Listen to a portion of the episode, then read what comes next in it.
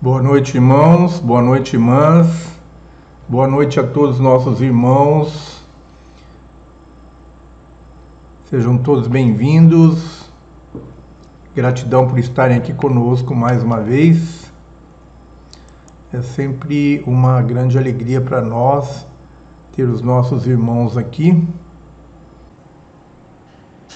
Então, vamos à nossa harmonização de hoje.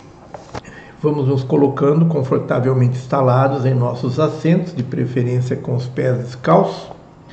Vamos nos desligando de todos os problemas do nosso dia a dia, nos desconectando de tudo que está acontecendo à nossa volta. Vamos nos concentrando e nos focando totalmente em nossa meditação de hoje. Vamos elevando o nosso pensamento ao nosso Pai Mãe Criador primordial, elevando a nossa frequência vibratória. Vamos agora iniciar um exercício de respiração profunda, trabalhando as nossas emoções junto com a respiração. Vamos respirando através do plexo solar e do diafragma. Vamos enchendo totalmente os nossos pulmões de ar através de longos suspiros emocionados. E vamos liberando todo o ar do pulmão lentamente, liberando junto com o ar todas as nossas emoções principalmente as emoções bloqueadas e reprimidas.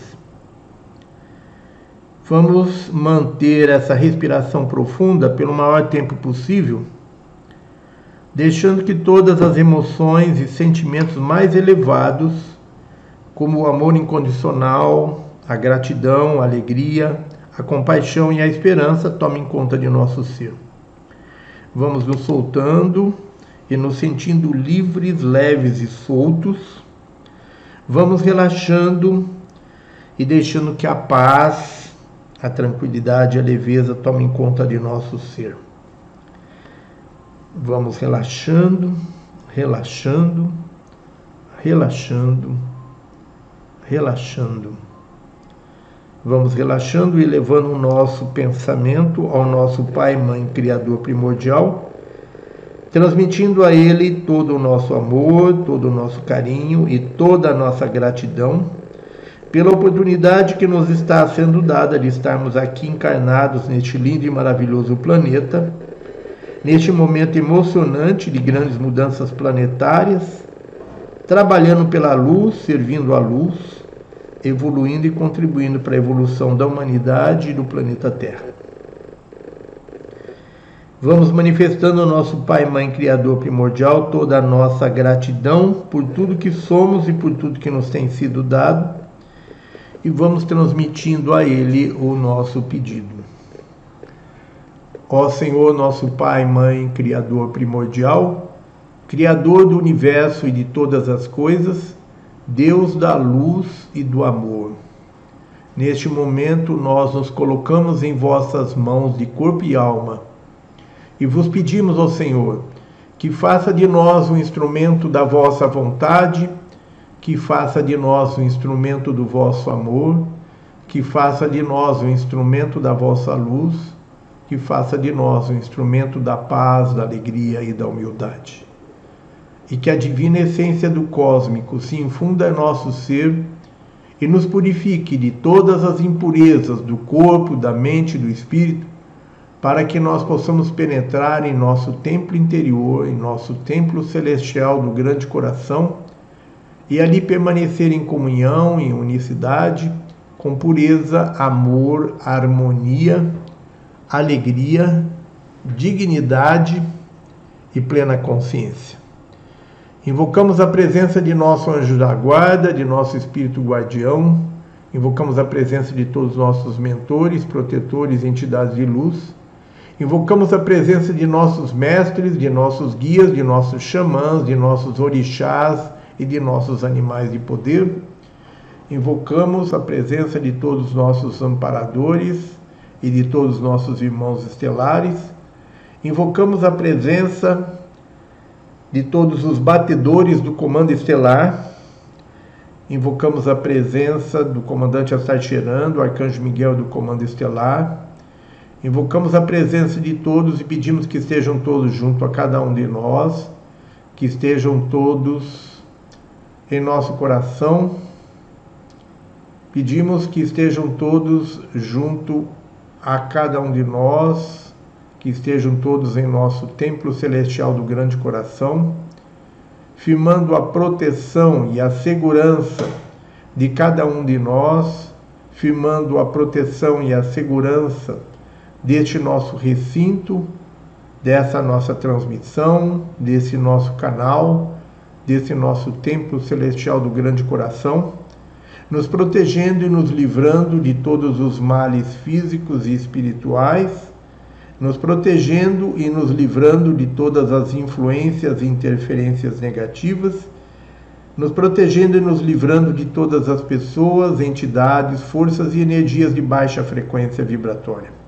Invocamos a presença dos nossos queridos irmãos pleidianos e pedimos que estejam todos junto a cada um de nós, que estejam todos em nosso coração nos envolvendo com suas energias amorosas, nos ministrando seus ensinamentos de luz, ativando e despertando a nossa consciência, as nossas memórias estelares, nos conduzindo, nos guiando e nos dirigindo através dos nossos estudos de hoje. Invocamos a todas as forças da luz e como instrumentos da luz nós nos colocamos, pedindo que as forças da luz através de nós façam com que seja feita a vontade divina, agora e sempre. Que assim seja, assim é. Irmãos, vamos à nossa aula de hoje. Nós distribuímos hoje o capítulo 5 na íntegra. Então, nós fizemos a revisão do capítulo 5, nós tínhamos distribuído para a aula da semana passada apenas um trecho do capítulo 5 para que nós pudéssemos ministrar a aula. E hoje nós distribuímos aí o capítulo 5 do livro Família da Luz na íntegra, já totalmente revisado, né? totalmente revisada a tradução do livro. Essa revisão que está sendo feita pelos nossos irmãos pleidianos através do Ibiatão Padiano. Então, concluída essa revisão feita pelos irmãos pleidianos, nós publicamos hoje o capítulo 5 na íntegra e vamos fazer o estudo da segunda parte desse capítulo 5 hoje. Então, pedimos a todos nossos irmãos que tomem o texto aí da nossa aula. Ok, irmãos, a nossa aula de hoje começa no parágrafo Nesse momento, respire fundo, que é um parágrafo, é, o primeiro parágrafo da página 107. Então, primeiro parágrafo da página 107. O nosso estudo de hoje começa nesse parágrafo. Nesse momento, respire fundo. Então, vamos lá. Queremos explicar aos nossos irmãos que estão chegando agora, que não, não fazem parte do que não faziam parte dos nossos estudos, que nós, nós é, pagamos para fazer a tradução do livro Família da Luz, que não estava traduzido em português, e agora os nossos irmãos pleidianos, através do Ibiatã, está fazendo uma revisão dessa tradução. Então, por isso nós não liberamos ainda o livro por inteiro, e vamos fazendo a revisão dos capítulos na medida que nós avançamos nossos estudos. E na medida que nós vamos fazendo a revisão dos capítulos, nós vamos liberando os capítulos para a leitura e acompanhamento dos nossos irmãos. Queremos dizer aos nossos irmãos que nós fazemos esse estudo aqui sob a esse estudo é feito sob a a inspiração dos nossos irmãos pleidianos E por isso nós precisamos nos concentrar nessa conexão com nossos irmãos pleidianos para fazermos esse estudo, razão pela qual nós não poderemos estar usando o chat durante o tempo em que vamos estar fazendo a leitura e análise desse texto. Pedimos aos irmãos que tenham à mão aí um lápis e um papel para anotar as dúvidas que forem surgindo.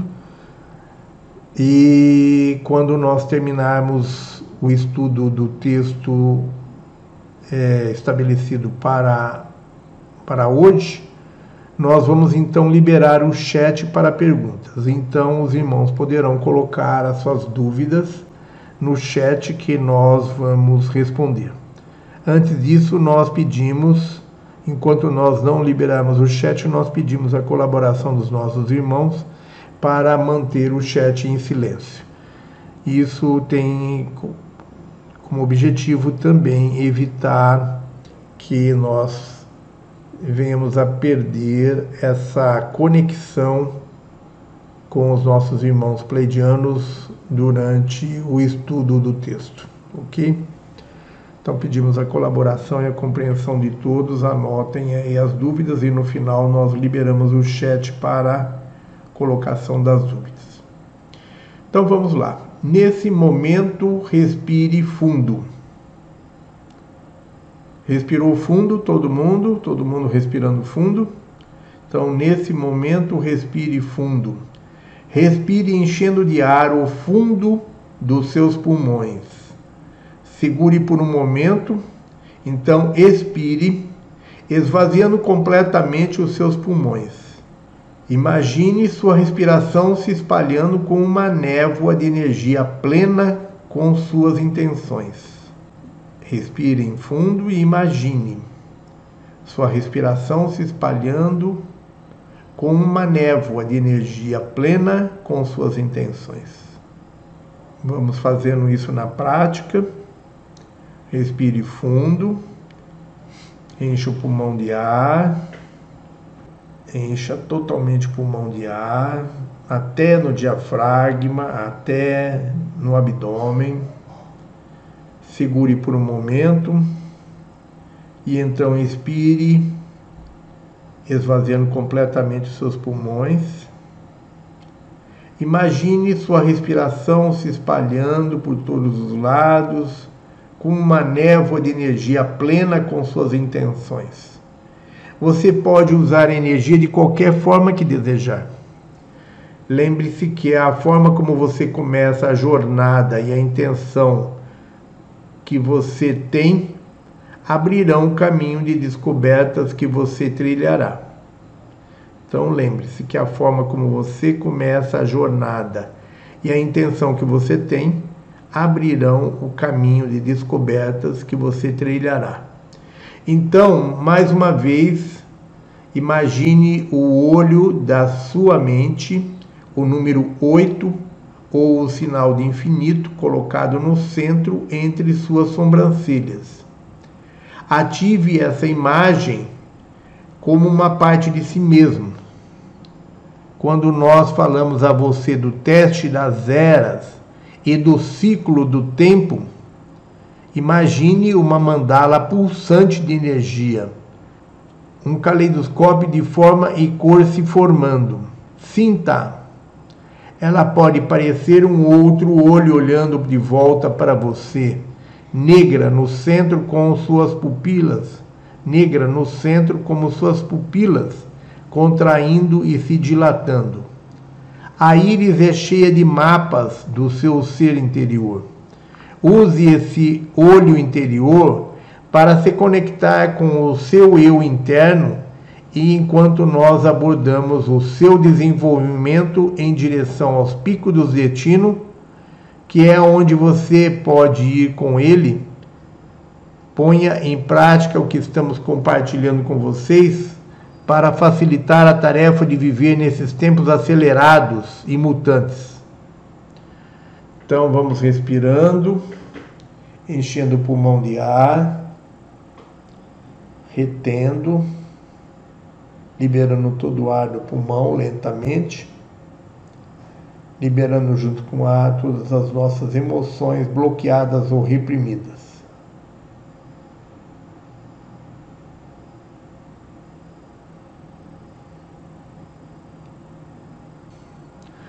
Do nosso ponto de vista, há apenas um lugar para onde vocês podem ir neste momento, e é para dentro de si mesmos. As mudanças que nossas palavras e energias trazem adiante permitem a você saber mais sobre si mesmo e sobre seus padrões de comportamento. As formas como vocês mapeiam a realidade se tornou confortável mantendo vocês onde estão e também permitindo que vocês se sintam presos e lutando.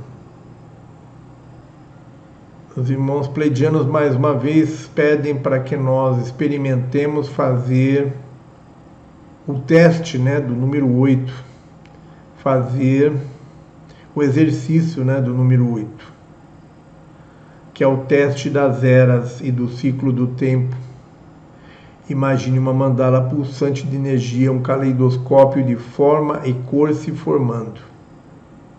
Sinta. Ela pode parecer um outro olho olhando de volta para você, negra no centro, com, como suas pupilas contraindo e se dilatando. A íris é cheia de mapas do seu ser interior Use esse olho interior para se conectar com o seu eu interno enquanto nós abordamos o seu destino em direção aos picos do destino, que é onde você pode ir com ele. Ponha em prática o que estamos compartilhando com vocês para facilitar a tarefa de viver nesses tempos acelerados, mutantes. Então, facilitar a era de viver nesses tempos acelerados como mutantes. Né? Do nosso ponto de vista, há apenas um lugar para onde vocês podem ir neste momento, que é para dentro de si mesmos. Vocês percebem que todos os ensinamentos dos nossos irmãos pleidianos, eles são quânticos. É, não trazem crenças. Os ensinamentos dos nossos irmãos pleidianos, eles não nos trazem limitações, nos, não nos levam a nos apegarmos a entidades, seres ou qualquer forma de é, fantasia, né? É, os ensinamentos pleidianos não nos levam há formas de manipulação, de controle, de fantasias sobre ninguém. Então não adianta nós vivemos em função do exterior. Não adianta a gente viver em função das coisas que estão para acontecer e deixar de utilizar o nosso poder interior para realizarmos essas mudanças. Nós não temos que buscar nenhum salvador da pátria, não temos que buscar é, nenhuma forma de crença, de fantasia porque o poder está conosco, o poder está dentro de nós. E nós podemos utilizar esse poder para fazer as mudanças necessárias. Isso só precisa que nós tenhamos um pouco mais de é, firmeza, de força de vontade, de fazer as coisas sem aquela aquela insegurança, não fazer as coisas pensando será que vai dar certo? Nós temos que fazer as coisas acreditando que vai sim dar certo. Então, não há por que nós vacilarmos. Temos que ter firmeza. Não há por que vacilarmos em nossas é, atitudes, em nossas crenças, achando que temos que esperar que o Criador faça por nós. Tudo o que norteia os nossos trabalhos, temos que realizar o nosso, a nossa parte, os nossos trabalhos com firmeza, acreditando que nós estamos realizando um trabalho fundamental, que nós estamos realizando o que chamamos de consciência quântica. Todo o nosso trabalho neste momento é internamente. É um trabalho quântico. É desenvolver a nossa consciência, entendendo que nós não estamos aqui para pedir que a luz faça por nós. Nós estamos aqui para fazer aquilo que nós gostaríamos que alguém viesse fazer por nós. Nós estamos aqui para é, arregaçar as mangas e, e fazer. E não pedir ao Criador não pedir aos nossos mentores ou às forças da luz que venham fazer por nós. Nós temos que utilizar o nosso poder co-criador, colocá-lo em prática em todos os momentos. Para isso, há necessidade de nós termos confiança de tudo que nós desejamos e podemos fazer. Nós temos muitos irmãos que nos consultam querendo saber como fazer para ter contato com os pleidianos. Muitos irmãos acham que precisam estabelecer contato com os nossos irmãos pleidianos para pedir coisas a eles para pedir que eles façam é, alguma coisa em benefício desta ou daquela pessoa. Queremos esclarecer aos irmãos que a forma de contato com os irmãos pleidianos é através do amor. E é uma forma de contato onde não está incluída a, a pedição, não está incluída a pedição de ajuda, muito menos ajuda material. Os irmãos pleidianos até nos dão essas ajudas, mas isso vem naturalmente. não é parte de uma oração, de uma pedição. Tudo que eles fazem é fruto da nossa cocriação. Nós cocriamos e eles executam. Nós estamos sempre conectados com os nossos irmãos. Mas nós não vivemos pedindo que eles façam isso aquilo para nós, mesmo porque eles não estão aqui para interferir no nosso livre-arbítrio ou interferir nos nossos destinos. Eles estão aqui para nos trazer consciência. Não que eles não façam alguma coisa em nossa ajuda, em, nossa, em nosso benefício, nos ajudando nos momentos mais difíceis, mas nós precisamos ter a firmeza e a segurança de que a ajuda que nós precisamos somos nós mesmos que vamos dá-la.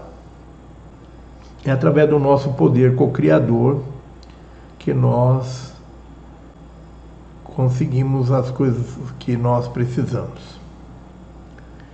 Então, nós temos que sair dessa fase de viver em função de canalizações, viver em função de, de recados, viver em função de ações deles, porque nós temos o poder em nós, o poder de fazer, de agir, de fazer acontecer. Então, do nosso ponto de vista, há apenas um lugar para onde vocês podem ir neste momento, e é para dentro de si mesmos. As mudanças que nossas palavras e energias trazem adiante permitem a você saber mais sobre si mesmo e sobre seus padrões de comportamento. Então, todas as informações que nossos irmãos nos trazem têm por objetivo nos ajudar a despertar a nossa consciência, a saber mais sobre nós mesmos e entender sobre os nossos padrões de comportamentos. As formas como vocês mapeiam a realidade se tornou confortável, mantendo vocês onde estão e também permitindo que vocês se sintam presos e lutando. À medida que vocês se abrem para a nossa energia, esses padrões começarão a, a se despedaçar. Por que, pleidianos? Vocês podem perguntar por que eles precisam se despedaçar. Bem, nós diremos com a mais gentil das intenções: vocês são resistentes à mudança. Vocês são resistentes à mudança. Então nós precisamos quebrar esses padrões que nos mantêm prisioneiros, porque nós somos resistentes à mudança. E esses padrões precisam ser substituídos, ser alterados. Nós precisamos promover as mudanças necessárias e elas têm que começar por onde? Por esses padrões que nós temos de resistência, né? Então, suas lições continuam acontecendo e elas falam com vocês alto e claro. Então, suas lições continuam acontecendo e elas falam com vocês de maneira alta e alto e claro, né? E ainda assim, abençoados sejam vocês, queridos humanos. Vocês ainda têm dificuldade em romper com padrões antigos, enraizados de mesmice e de mediocridade. Porque vocês pensam, é assim que eu sempre fiz. Vocês parecem não perceber que tudo que vocês criam reagem e tem consequências porque tudo está conectado. Então vocês parecem não perceber que tudo que vocês criam reage e tem consequências, porque tudo está conectado. Nós somos todos um só ser, tudo está conectado. Tudo parece ser algo que não tem necessidade de mudança, que não tem, que não traz nenhuma necessidade de mudança. Mas nós vivemos um momento caótico, um momento de grandes mudanças, e tudo que nós pensamos ou sentimos nós concretizamos. Então é tudo um processo quântico. Tudo que nós criamos reage e tem consequências, porque tudo está conectado. Uma das maiores habilidades que adquirimos como saltadores do tempo, capaz de acessar o livro da Terra e o livro da existência, é traduzir para vocês a energia que abre a biblioteca da Terra. Então, uma das maiores habilidades que os nossos irmãos pleidianos adquiriram como saltadores do tempo, capazes de acessar o livro da Terra e o livro da existência, é traduzir para vocês a energia que abre a biblioteca da Terra. Como resultado dessa habilidade, dessa energia que nós passamos para vocês, vocês podem ser impregnados com essa energia e então começarem a acessar tudo por si mesmos. Então, o objetivo, irmãos, é que nós possamos adquirir através da energia que nos é passada pelos irmãos pleidianos, a capacidade de abrir a biblioteca da terra, a capacidade de ler o livro da terra e o livro da existência. Então, como resultado, vocês podem ser impregnados com essa energia e então começarem a acessar tudo por si mesmos. A forma como vocês chegam ao lugar do conhecimento é conhecendo a si mesmos. Entendeu? Então, a forma como vocês chegam ao lugar do conhecimento é conhecendo a si mesmos. Agora, o que vocês fazem com o seu conhecimento está ainda por ser visto. Então, a forma como vocês chegam ao lugar do conhecimento é conhecendo a si mesmos. Agora, o que vocês fazem com seu conhecimento está ainda por ser visto. Os sentimentos são seus guias. É incrível o que nós temos percebido, irmãos, o quanto as pessoas fogem do sentir, o quanto as pessoas têm insegurança em sentir, em ter sentimentos e emoções. É como se o sentir fosse algo proibido, condenado. Então, nós não temos condições de ascensionar se nós não tivermos os nossos sentimentos como nossos mestres. Se nós não tivermos os nossos mestres nós sempre vamos ter uma forma de evolução racional, né? uma forma de evolução equivocada, achando que evoluir o intelecto é evoluir espiritualmente. Então, a base de tudo é o amor incondicional a base de tudo é os sentimentos positivos. Os sentimentos positivos como amor incondicional, a compaixão, a gratidão, a alegria de viver, a esperança. Isso é a base da espiritualidade. Os sentimentos são a base da nossa conexão com a fonte, a base da espiritualidade nossa. Ninguém consegue fazer qualquer conexão espiritual se não for através do sentimento, se não for através do amor. Ninguém consegue ter experiências psíquicas ou qualquer conexão interdimensional se não se abrir para o amor, se não vibrar amor. Então, a forma como vocês chegam ao lugar do conhecimento é conhecendo a si mesmos.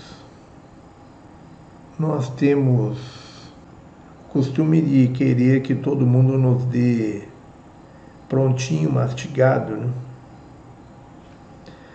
que alguém faça por nós.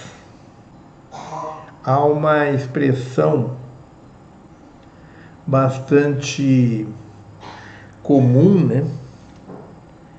Que fora da caridade não há salvação. Ela implica em que alguém deve fazer as coisas por outrem. Ela é equivocada perante a consciência quântica. Ela transmite uma sabedoria, uma verdade equivocada, totalmente contrária à consciência quântica. Porque ela ensina que nós devemos é, ficar sempre na expectativa de uma mudança que vem de fora, de uma ajuda que vem de fora, quando na verdade nós temos que buscar ajuda que vem de dentro, que vem dos nossos mentores e dos nossos amparadores, dos nossos irmãos estelares, mas vem na forma de consciência vem na forma de autossuficiência, vem na forma que nos traz as condições para que nós possamos fazer sem ficar esperando que alguém faça por nós. Os irmãos estão acostumados que as religiões, né, religião é original do, da palavra latina relicare, religare, relicare, religare, e, e nós vivemos em função de buscar alguém que faça por nós, que através da religião nos conduza através é, da oração, da pedição, a buscar aquela aquela ajuda que nós deveríamos pedir a nós mesmos, né? Aquela ajuda que nós mesmos deveríamos buscar junto a nós mesmos. Então, irmãos, a forma como vocês chegam ao lugar do conhecimento é conhecendo a si mesmos. E conhecer a si mesmo é a única forma de nós descobrirmos o nosso poder co-criador. É a única forma de nós conhecermos a nossa força, o nosso poder e exercitarmos, para que nós poder, possamos exercitar esse poder utilizando a força co-criadora. Agora, o que vocês fazem com o seu conhecimento está ainda por ser visto, né? Porque o conhecimento implica em responsabilidade. Então, o que vocês fazem com o seu conhecimento implica em outras coisas, implica em responsabilidade. Responsabilidade para conosco, mesmos e responsabilidade é, com a postura que nós assumimos diante de outras pessoas. Então, os sentimentos são os seus guias. Os sentimentos, é são o nosso poder.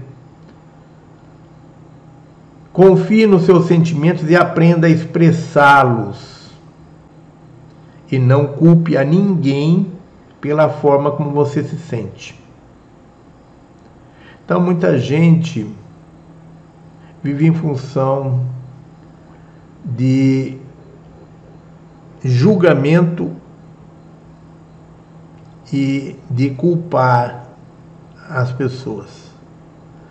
As pessoas vivem em função de julgar e culpar alguém, principalmente em relação aos seus sentimentos quando eles não estão sendo devidamente é, recompensados. É, nós temos o costume de que é, sempre nós estamos vibrando num sentimento negativo. E sempre queremos ter um bode expiatório que seja o culpado daquele sentimento, daquela emoção negativa. Nós não queremos assumir responsabilidades pelos nossos sentimentos, pelos nossos atos.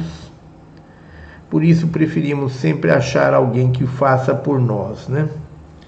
Porque porque nós não temos responsabilidade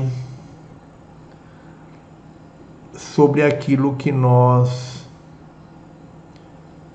é, nós não temos conhecimento sobre nós mesmos e por isso não estamos preparados para ter responsabilidade sobre aquilo que nós pensamos e que nós fazemos. Confie nos seus sentimentos e aprenda a expressá-los e não culpe ninguém pela forma como você se sente. Seja você mesmo Observe a si mesmo. Observe para compreender qualquer crise em que você esteve ou venha a estar. Então, confie nos seus sentimentos e aprenda a expressá-los e não culpe a ninguém pela forma como você se sente. Seja você mesmo. Aprenda a si mesmo, observe a si mesmo. Observe para compreender qualquer crise em que você esteve ou venha a estar por quê? Porque é através da observação que você adquire a compreensão e o conhecimento de si mesmo. O conhecimento e a compreensão de si mesmo, ela normalmente é fruto de momentos de crise. A crise cria uma oportunidade elaborada para despedaçar padrões de comportamento rígido que não desaparecem simplesmente porque você se levanta em uma manhã tranquila e resolve que você vai mudar.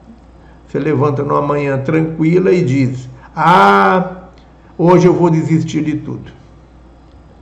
Então, essa mudança, ela normalmente é fruto de uma crise. Então, os irmãos querem ascensionar para a quinta dimensão sem crise, sem sofrimento, sem dificuldade. Né? Então, querem evoluir, mas não querem ter que enfrentar a crise. Mas por que nós temos que enfrentar a crise? porque a crise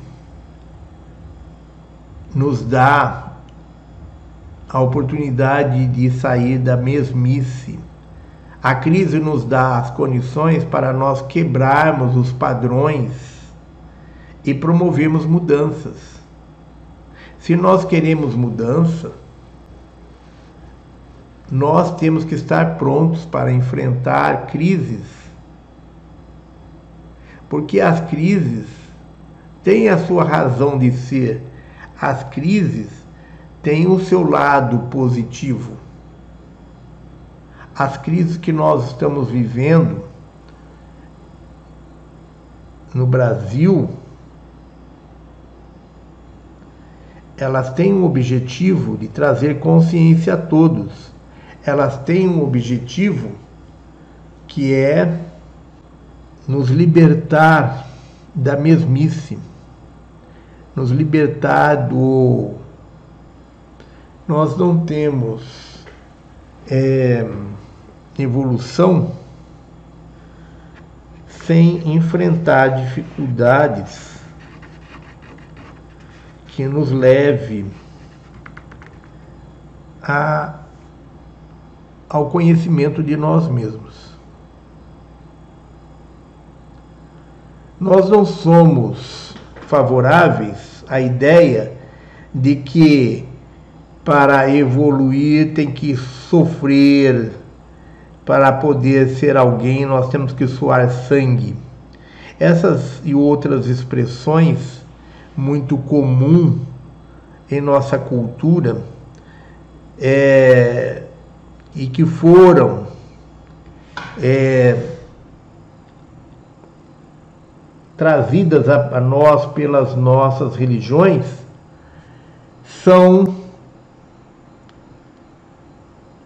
afirmações, são formas de pensar, de ver e de agir que nos leva a acreditar que nós somos coitadinhos que para que nós possamos conseguir alguma coisa de bom na vida, nós temos que suar sangue, nós temos que sofrer, nós temos que passar pelo, pelo pior. Nós não somos favoráveis a essa ideia, mas nós somos realistas o suficiente para entender que aprendizado só se adquire através de desafios. E as crises são em si mesmas desafios que provocam a nossa evolução através do aprendizado que a gente adquire através delas. Então, não há é, um padrão de que nós precisamos sofrer para ter alguma coisa na vida. Não devemos, quem tem esse padrão precisa se libertar dele. Esse é um padrão que vai, que conflita totalmente com a consciência quântica. Somente nós temos um padrão que esse tem a ver com a, a nossa os nossos ensinamentos, os ensinamentos dos nossos irmãos pleidianos, que é o de que nós temos que experienciar para evoluir. E a experienciação implica enfrentar desafios.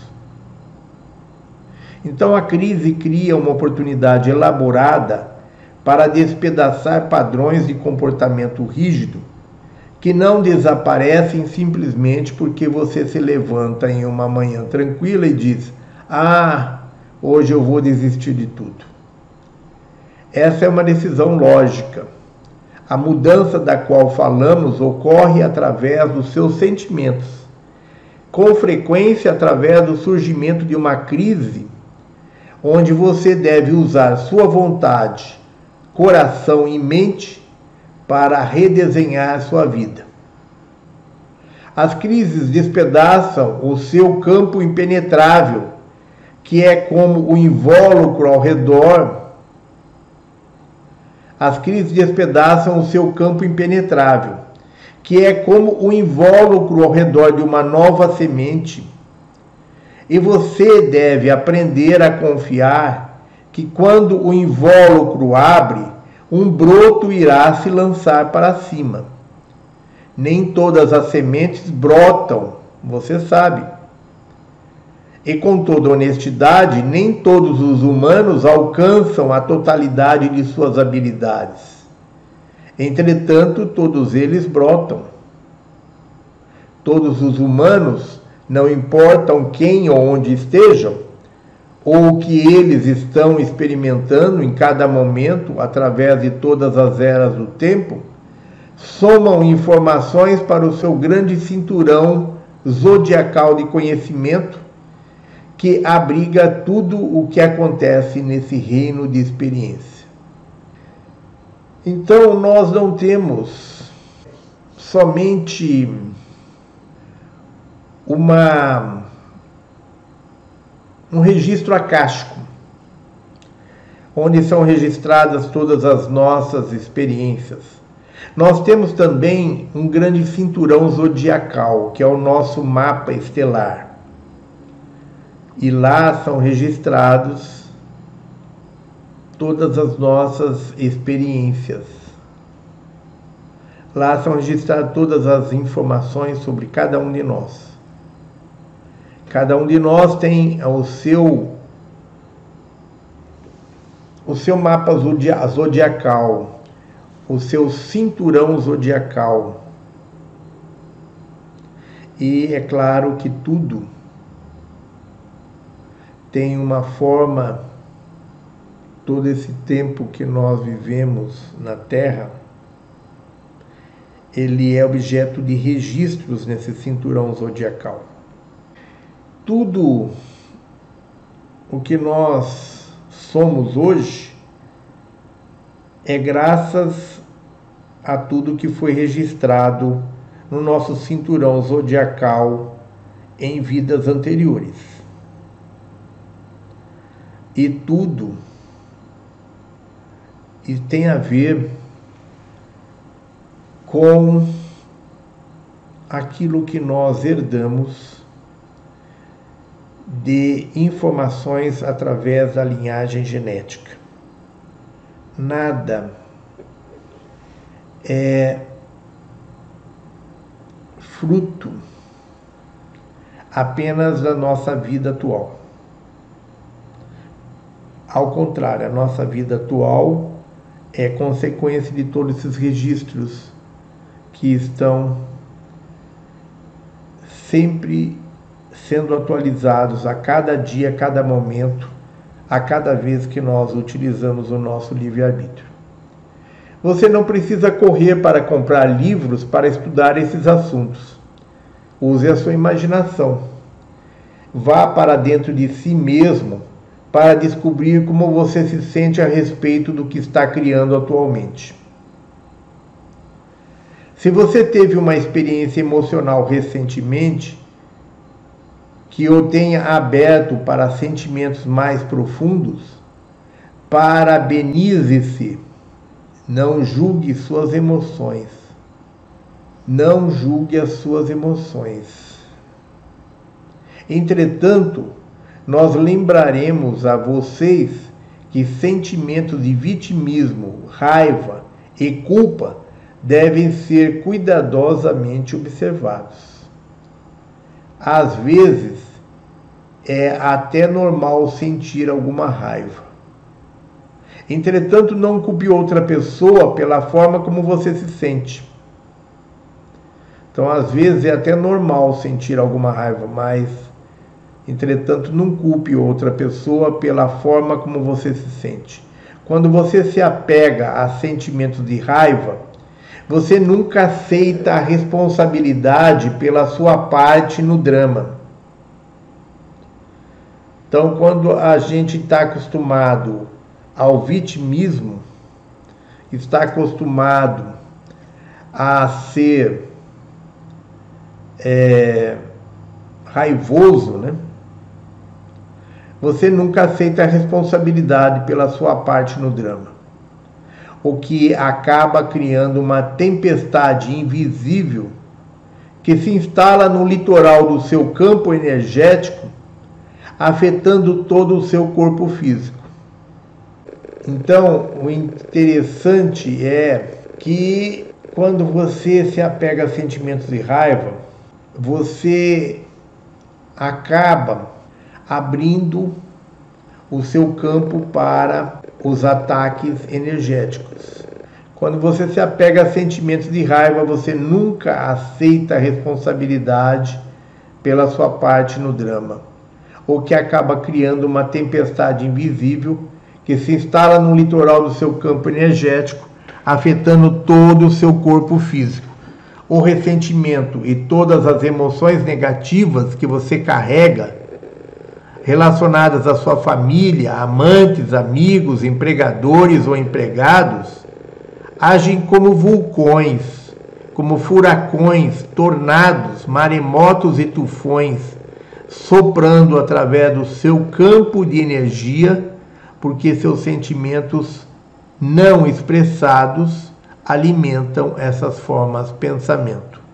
As emoções negativas, elas geram formas pensamentos. As emoções negativas, quando não expressadas, elas criam e alimentam formas pensamentos. Dessa forma, quando nós emitimos sentimentos e, consequentemente, formas pensamentos negativas, nós estamos criando uma espécie de um tufão que vai varrer o nosso campo de energia, nossa aura, nosso escudo protetor, derrubando e rompendo com o nosso escudo de proteção. Para conhecer a si mesmo, você deve perguntar: como me sinto a respeito disso? Por que eu criei isso? Você deve abrir mão da dormência para se tornar mais consciente. Existem padrões do destino e você vai alcançar o pico do destino humano quando você verdadeiramente começar a vibrar com soberania e autoconhecimento. Esses padrões no nosso destino, eles são é, aprendidos, são herdados através da convivência, através da criação, através do condicionamento que nós recebemos em casa, na nossa família, e através das religiões, através das escolas que frequentamos. Nós então assimilamos um padrão de destino que é o padrão de vitimismo o padrão de dependência, o padrão de ficar sempre à espera de alguém que faça por nós para que nós possamos ter um destino, para que nós possamos concretizar alguma coisa em nossa vida. Nós temos que nos libertar desses padrões de destino que nos mantém refém de uma forma de pensar herdada e que nos impede de sermos mestres de nós mesmos e nos transforma sempre em vítimas do destino, em coitadinhos. Então, existem padrões do destino e você vai alcançar o pico do destino humano quando você verdadeiramente, verdadeiramente começar a vibrar com soberania e autoconhecimento. O princípio de tudo é você conhecer a si mesmo. É através disso que você vai adquirir autossuficiência, que vai adquirir soberania sobre o seu destino. Senão você estará sempre vivendo o destino aprendido não o destino que você escolheu para vivenciar aqui nessa encarnação, mas o destino que você comprou, o destino que te venderam, que te venderam ali na esquina, no boteco da esquina, o destino que você comprou lá na sua igreja. o destino que você recebeu dos seus pais. Nós vivemos em função de padrões aprendidos e se nós não procurarmos conhecer a nós mesmos e quebrar esses padrões, nós vamos passar pela vida como robôs. Vamos passar pela vida conduzidos por padrões que nós assimilamos. E o nosso destino será um destino seguindo um padrão desses que estão à venda por aí nos, nas religiões e em outros lugares. Né? Seu mundo tecnológico pode ajudá-lo no seu desenvolvimento. Entretanto, também pode afastá-lo dele. Vocês acessarão grandiosidades aprendendo a interagir com os outros, vendo os outros como espelhos e sabendo que vocês obtêm a veracidade do seu próprio ser através da conexão com a sua família e amigos. Então, irmãos, nós aprendemos quando nós mergulhamos no nosso interior. Aprendemos muito, mas nós precisamos ter as pessoas à nossa volta como espelhos. Nesse processo de interiorização, nós não podemos estar totalmente isolados de outras pessoas. Nós precisamos da sociabilização. Ela é importante porque ela nos oferece espelhos sobre a conduta de nossos familiares e de nossos amigos. A tecnologia veio para nos isolar, para nos separar, em um sentido. Em outro sentido, ela possibilita que nós possamos ter um maior relacionamento com as pessoas. Tudo depende de como você vai usar essa tecnologia. Ela pode te ajudar a elevar o seu autoconhecimento, mas pode também servir para te transformar num zumbi, num ser totalmente inconsciente, totalmente alienado voltado o tempo todo para o celular. Nós não temos um padrão que possamos dizer que esse é o padrão, o melhor padrão que você deve seguir, esse é o padrão verdadeiro.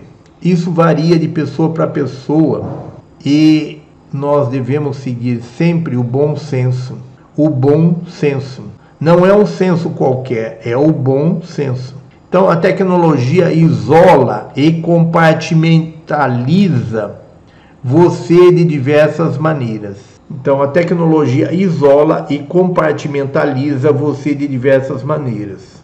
Nos últimos 500 anos da era de peixes, com certeza separou vocês de tudo.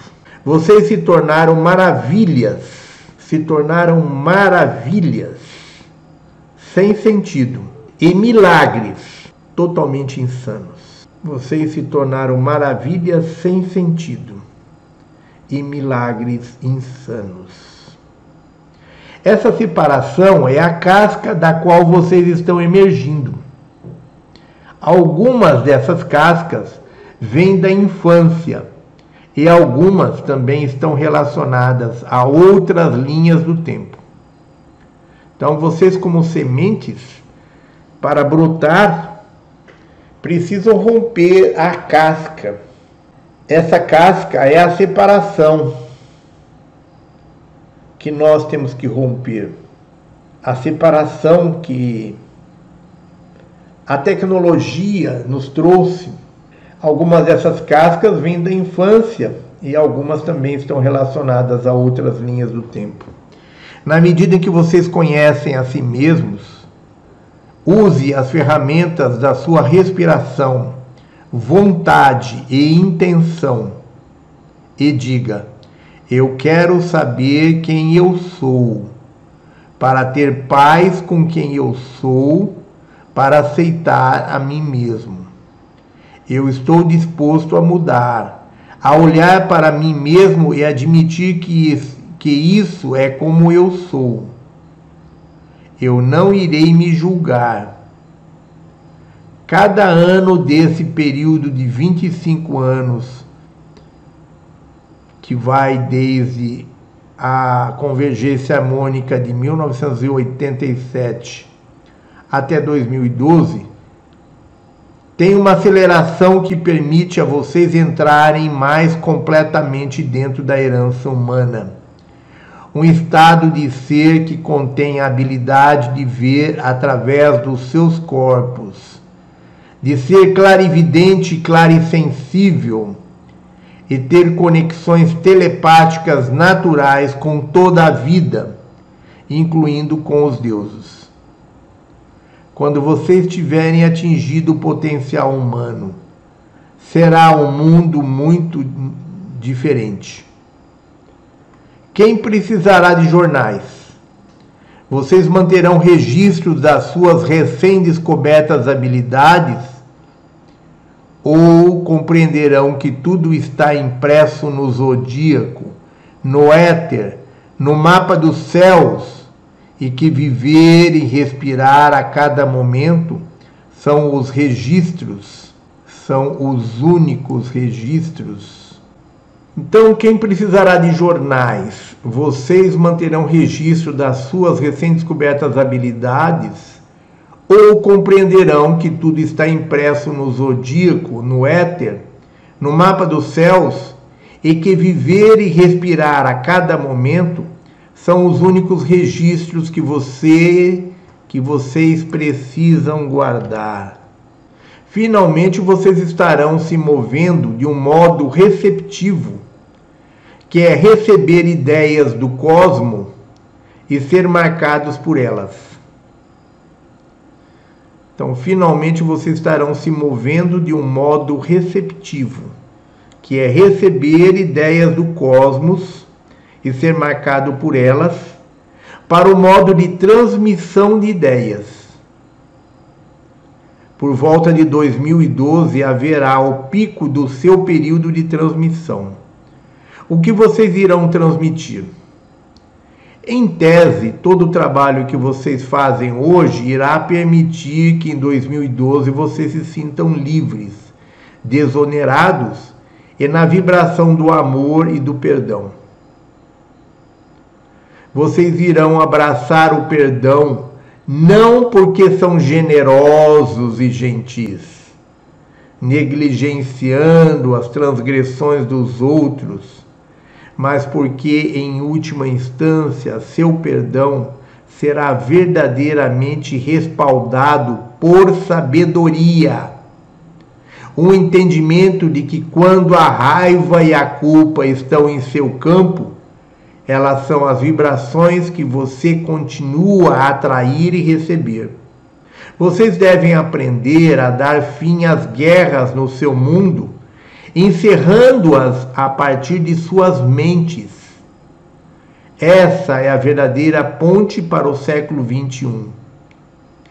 Os picos do destino chamam, pedindo a você que se revele como um ser magnífico Consequentemente, você deve confiar de que quando o invólucro se rompe, você irá brotar.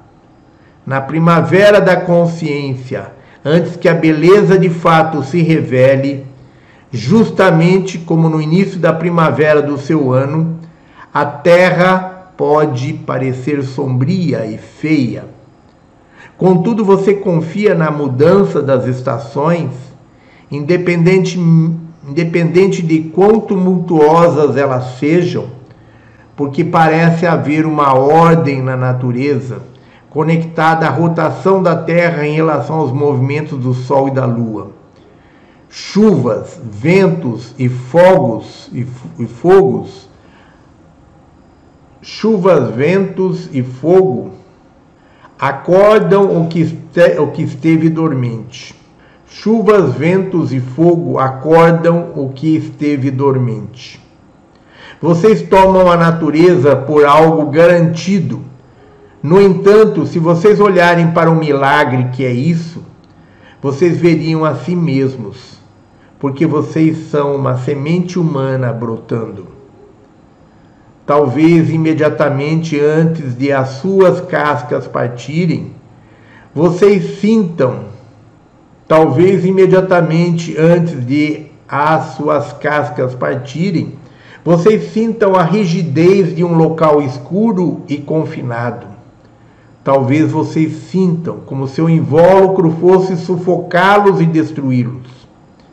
Vocês permitirão que o broto da sua semente morra dentro, porque a casca é dura e resistente? A semente verdadeiramente inteligente ajuda a criar o clima.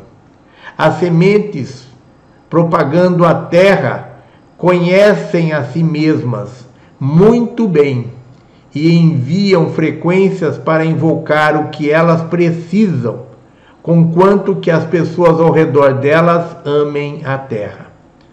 Se as pessoas param de amar a terra, as sementes passam por dificuldades, utilizando sua própria vitalidade durante as grandes mudanças climáticas que vocês estão agora experimentando. Na medida em que vocês conhecem a si mesmos, há muito a examinar. O que vocês comem, qual o seu foco de intenção, como lidar com todas as novas descobertas e as súbitas mudanças que estão correndo em toda parte, não apenas em vidas individuais, mas em grande escala. Lembre-se que a violência será vendida a vocês.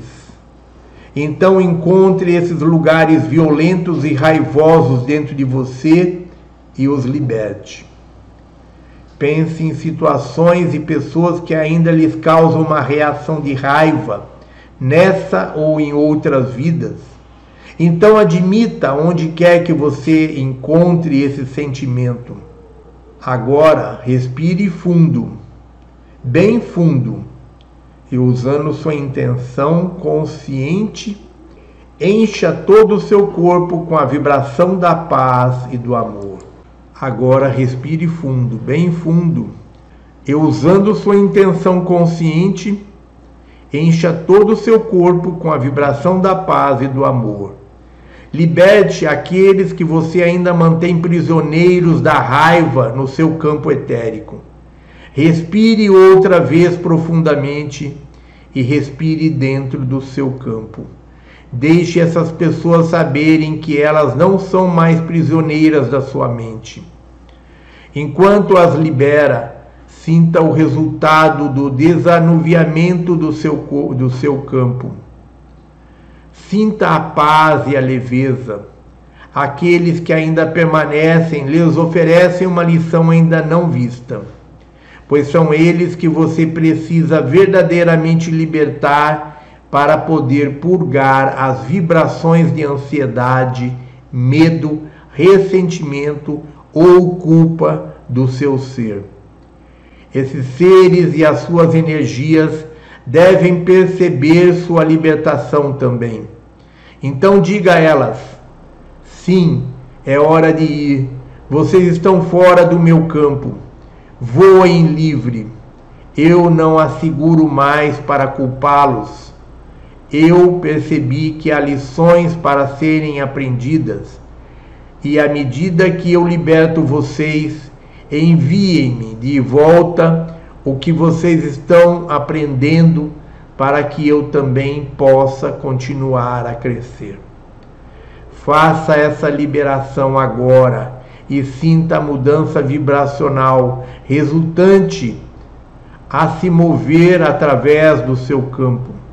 Faça essa liberação agora e sinta a mudança vibracional resultante a se mover através do seu campo. Ok, irmãos? Não tenha medo de purgar ou de desintoxicar. Os céus sabem que vocês estão vivendo em um mundo tóxico. Tudo é tóxico. As baratas têm vivido a se e se ajustado a um mundo tóxico por milhões de anos e elas sobreviveram.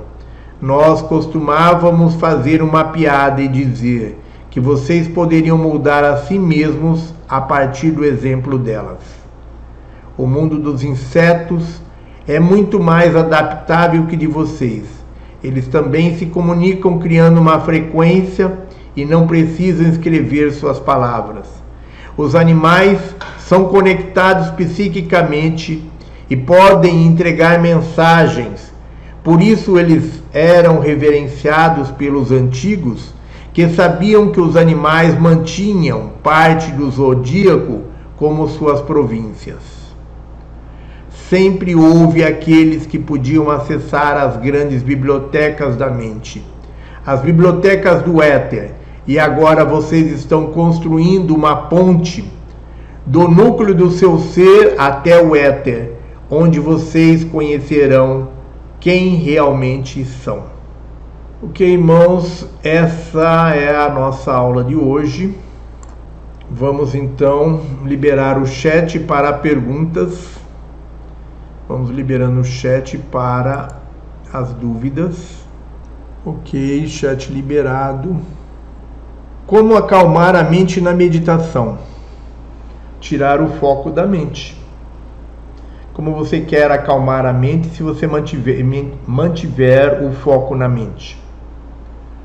Para acalmar a mente, você tem que tirar o foco da mente e colocar no coração. Toda meditação deve ter como base o amor. A meditação deve sempre ser feita no sentido de você estar em unicidade com o Criador através do amor incondicional. Quando você faz isso, você nem lembra que você tem a sua mente. Se você colocar o foco na sua mente, você passará o tempo todo brigando com a sua mente para tentá-la, para tentar torná-la vazia e você não fará meditação. Meditação implica em comunhão com o Criador, em você se tornar um com o todo. E a melhor maneira de você se tornar um com o todo é tirar o foco da mente e colocar no coração. A alimentação contaminada na qual temos a alimentação contaminada que temos hoje pode comprometer a elevação da nossa frequência vibratória? Ela atrapalha, mas ela não impede a elevação da frequência vibratória. Ela atrapalha exatamente para atrapalhar que ela está contaminada. É exatamente para que ela atrapalhe na elevação da nossa frequência vibratória que eles estão contaminando os nossos alimentos. Então, ela atrapalha, a contaminação atrapalha, mas não impede a elevação da nossa frequência vibratória. Se você é seletivo na questão de alimentação, se você procura fazer uma alimentação mais natural, orgânica, mais saudável, você está ajudando no seu processo de elevação da frequência vibratória. Você está ajudando o seu organismo a ter uma vida mais saudável e o seu espírito a ter melhores condições para você se harmonizar e elevar a sua frequência vibratória. Contudo, nem todos têm condições de ter uma alimentação saudável. Muitos dos irmãos mal conseguem comer o básico. Então não seria justo que esses irmãos que mal conseguem comer o básico deixassem de evoluir porque não têm recursos financeiros para ter uma alimentação seletiva, né? Bem, bem uma alimentação bem trabalhada, né? Ok, a nossa irmã que está voltando a participar das nossas aulas, seja bem-vinda de volta aos nossos às nossas aulas.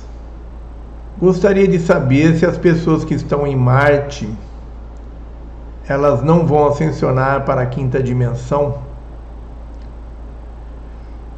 Olha, os irmãos pleidianos, nós já questionamos isso em outras oportunidades, isso já foi objeto de perguntas aqui no nosso chat. E os nossos irmãos pleidianos nos disseram que, embora elas estejam é, em Marte, existe um plano do comando estelar no sentido de trazer os espíritos dessas pessoas de volta para a Terra no, é, quando elas desencarnam. Então existe existe um trabalho do comando estelar no sentido de resgatar os espíritos das pessoas que foram levadas da Terra para Marte e outros planetas. O comando estelar tem todo um sistema para resgatar esses espíritos e trazê-los de volta para a Terra para que sejam sejam envolvidos no processo de ascensão. Só não temos ainda informações com relação aos irmãos que estão lá encarnados em corpo físico, se eles estarão de volta à Terra para obter essa para ter a participação na ascensão do planeta Terra. Aqueles que desencarnam, eles são trazidos de volta. Todos os que desencarnam lá são trazidos de volta para cá. Mas os que estiverem encarnados, é, seres da Terra, encarnados aqui na Terra, que forem levados, que estiverem em Marte por ocasião da ascensão da Terra, é, me parece que vão perder essa essa oportunidade. Mas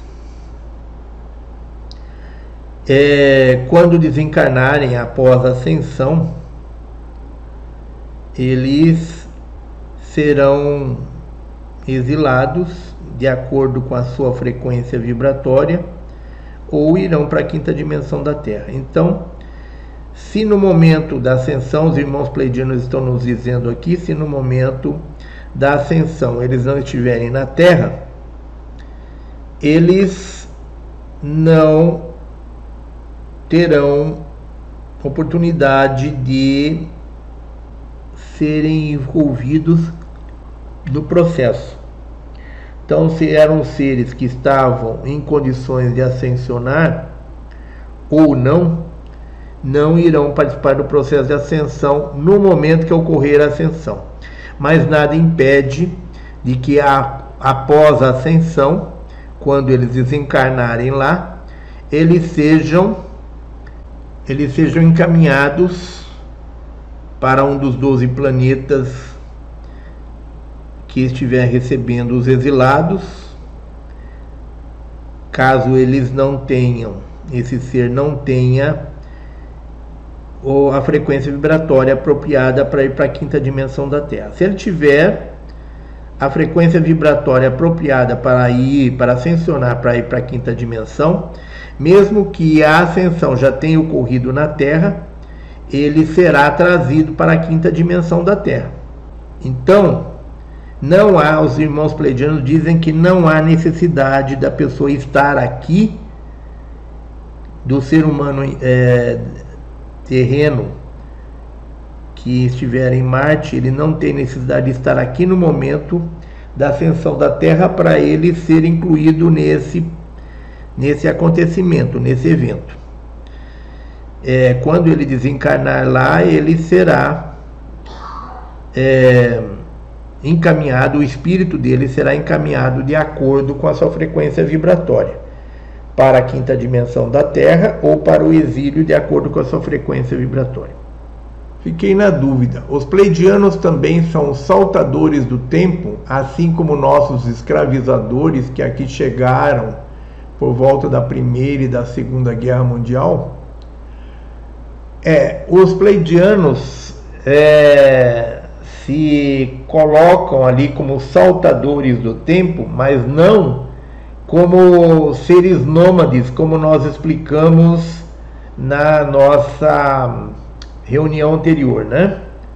Eles são saltadores de tempo na medida em que eles conseguem mudar, viajar através do tempo, mudar de um tempo para outro.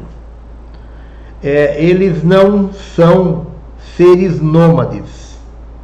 Que tem os saltadores de tempo, que é que invadiram o planeta aqui quando houve a explosão da bomba, das bombas é, nucleares, né, as bombas atômicas, que rompeu-se o campo, é, o escudo da Terra, a Terra foi invadida por é, civilizações nômades, que são andarilhos do espaço, né?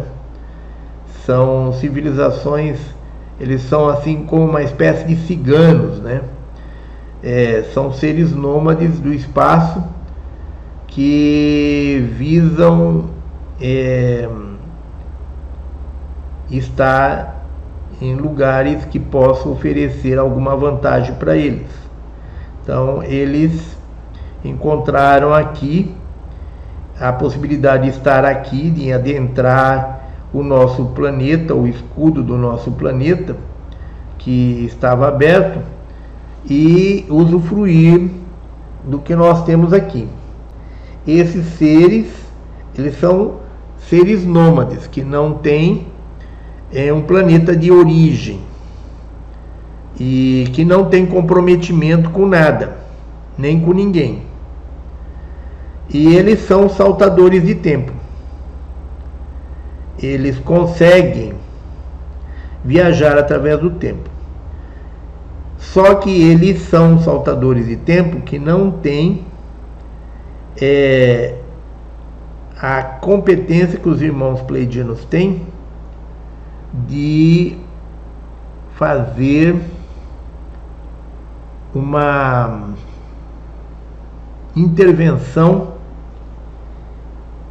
é, no sentido de trazer consciência e evolução para a humanidade. Eles são simples oportunistas, aproveitadores, né? A única semelhança que eles têm com os pleidianos é que eles têm essa capacidade de saltar no tempo, de viajar na linha do tempo, saltando de um planeta para o outro, de uma época para outra. É a única semelhança. Os irmãos pleidianos usam aí usaram aí nessa aula de hoje, no nosso no texto da nossa aula de hoje, essa expressão saltadores de tempo, é, mas não é, não comparar, não não interprete que eles sejam semelhantes a esses seres. Eles são semelhantes apenas na questão da facilidade deles é, adentrarem diferentes épocas da na linha no nos corredores de tempo. Jesus Cristo vai voltar para o juízo final. Raças extraterrestres que querem escravizar a raça humana irão forjar uma falsa vinda de Jesus Cristo para enganar muitos humanos. Olha, é, Jesus Cristo não existe esse negócio de volta de Jesus Cristo. Isso daí foi criado nas escrituras como uma forma de manipulação e controle, tá? Isso já é uma forma de manipulação e controle. Não existe a volta de Jesus. O que existe é que em toda mudança de era, a família da luz volta para trazer consciência crística aos seres é, do planeta. Então, toda mudança de era há um encarne de um, uma grande quantidade de mestres do espírito que trazem é, sabedoria e consciência crítica para que a população daquele planeta possa adentrar uma nova era, libertando-se inteiramente dos vícios da era anterior.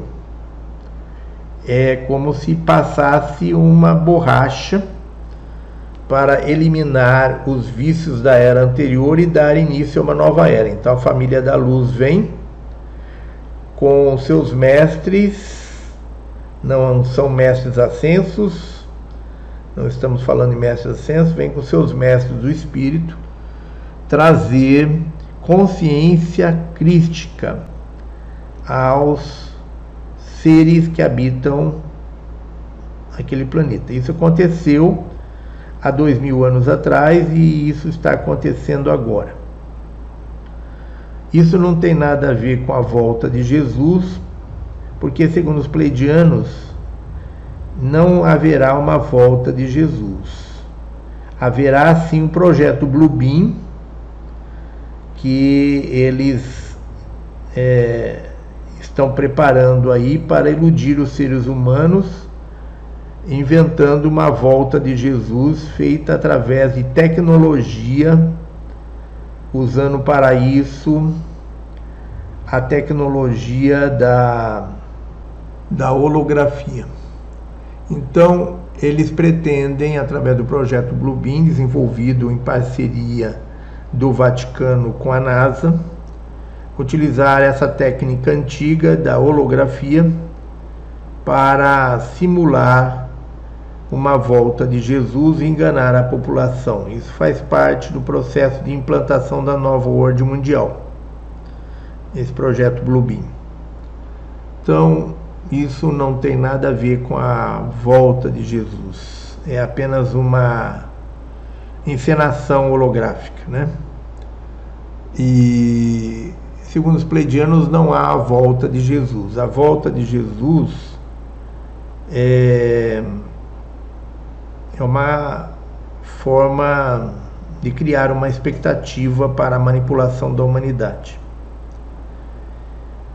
Ah, o que existe é a volta da consciência crítica que se faz através de muitos seres que se encarnaram no planeta, que estão se encarnando no planeta, para trazer de volta essa consciência crítica é, necessárias para a libertação do ser humano dos domínios do satanismo, né? Então, segundo os nossos irmãos pleidianos, as crianças índigos são portadoras da consciência crística e um dos objetivos das, das crianças índigo era justamente de trazer essa consciência crística para se promover o resgate da consciência humana que está adormecida. Né? A roda de Sansara foi reconstruída ou nunca havia deixado de existir? Ela, na verdade, nunca existiu. Né? Quando se usa o termo a roda de Sansara, é é o processo de reencarnação dentro do planeta, tá? Criaram esse esse termo aí, toda essa essa história de roda de Sansara, mas o que existe é um processo de reencarnação dentro do planeta. As pessoas que não são humanos e que estão aqui e que foram é, aprisionados aqui com o fechamento dos portais que permite a, permitiria a saída desses seres, essas pessoas que foram surpreendidas por esse é, essa substituição do escudo de proteção da Terra e dos portais de acesso ao nosso planeta, feita pelos pleidianos, as pessoas que aqui estavam, que foram surpreendidas por isso, elas ficaram presas agora dentro do processo de civilização da Terra, dentro do processo de civilização humana, presas dentro do processo reencarnatório. Então, quando se fala em, em roda de Sansara, quando nós falamos é, da roda de Sansara, nós estamos nos referindo a esse processo de reencarnação que acontece entre os seres humanos dentro do planeta e que existe em todos os planetas, onde os é, habitantes daquele planeta desencarnam e reencarnam dentro do processo de evolução que ocorre naquele planeta, tá? Então isso é natural em todos os planetas. E esse processo aqui no nosso planeta foi chamado de roda de Sansara. Mas muita coisa que se fala sobre isso não é verdadeiro. É, a roda de Sansara não tem a, a verdade que apresentam sobre a roda de Sansara, as informações que apresentam aí não são verdadeiras. Tá? Então preciso tomar muito cuidado para não confundir as fantasias que criam a respeito do assunto com um simples processo de reencarnação natural dos habitantes daquele planeta que acontece em todos os planetas não só na Terra. Essa vacina que estão disponibilizando à população serviria ao sistema, modificando nosso DNA, baixando nossa frequência vibratória para atrapalhar a ascensão ou o físico para desencarne em massa? Ela tem exatamente esses objetivos. O objetivo dela é impedir a ascensão da humanidade. Esse é o objetivo maior.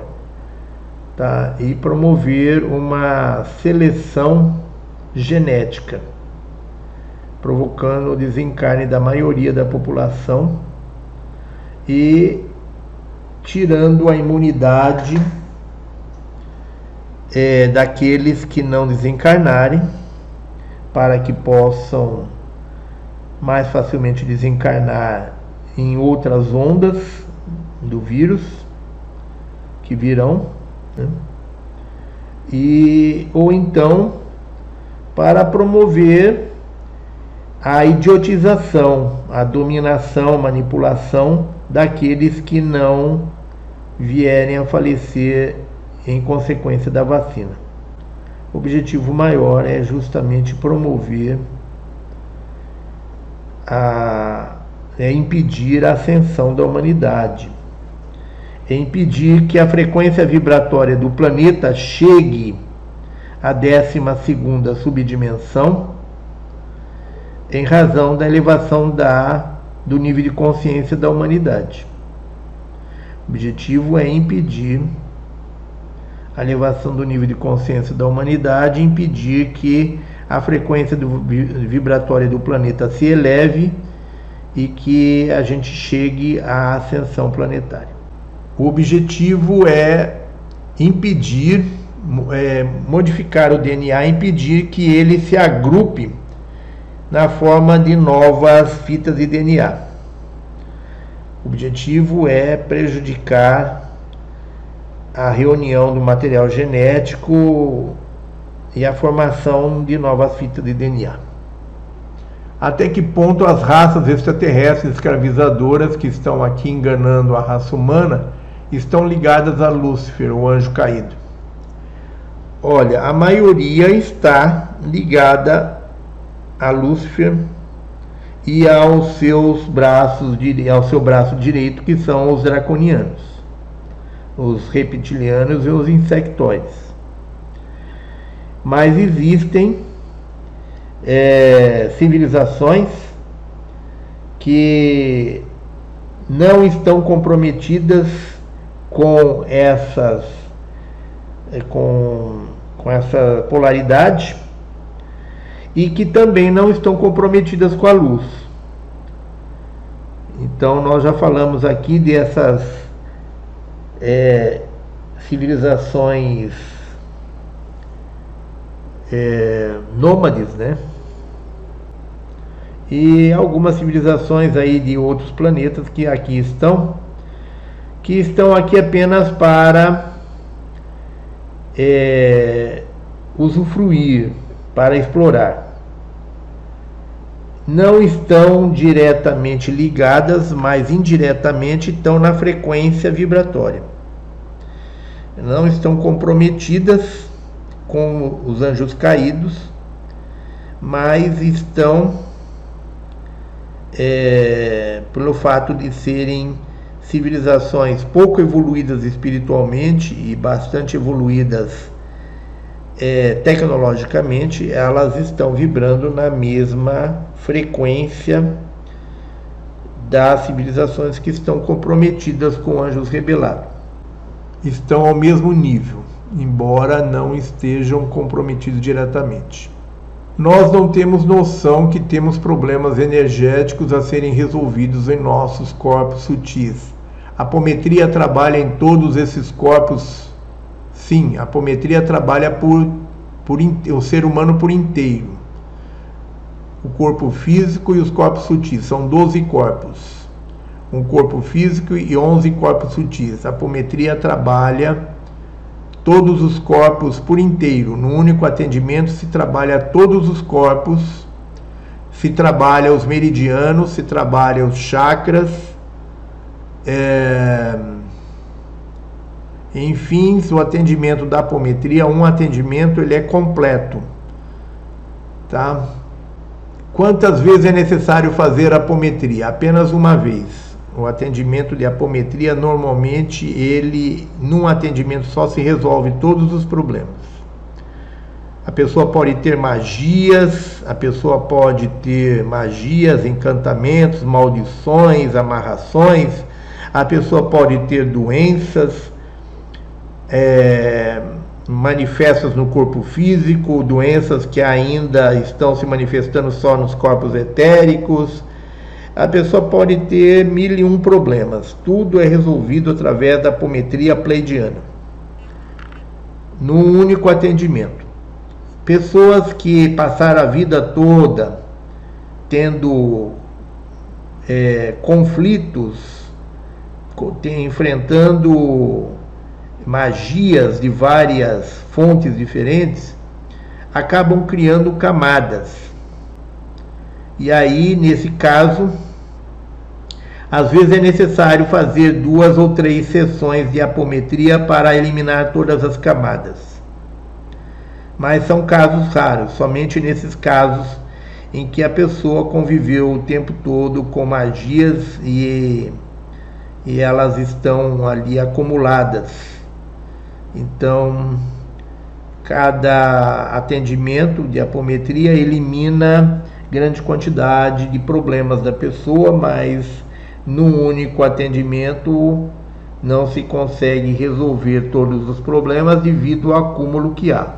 Aí nesse caso, é, os irmãos pleidianos orientam para fazer novo atendimento para eliminar as camadas que não foram possível que não, não as camadas que não que não tiveram como ser retiradas no, no, no único atendimento. Porque as raças espiritualmente evoluídas do universo não podem salvar a raça humana fisicamente? Por questão de livre-arbítrio. Respeito ao livre-arbítrio. Existe uma lei universal que proíbe que, se haja, que haja interferência na é, no destino de que, que seres de outros planetas interfiram no destino de qualquer civilização. Isso é uma lei universal. Se isso pudesse ser pudesse acontecer, você já imaginou a quantidade de raças que viria iria para cada planeta interferir na vida de cada planeta? Você já imaginou isso?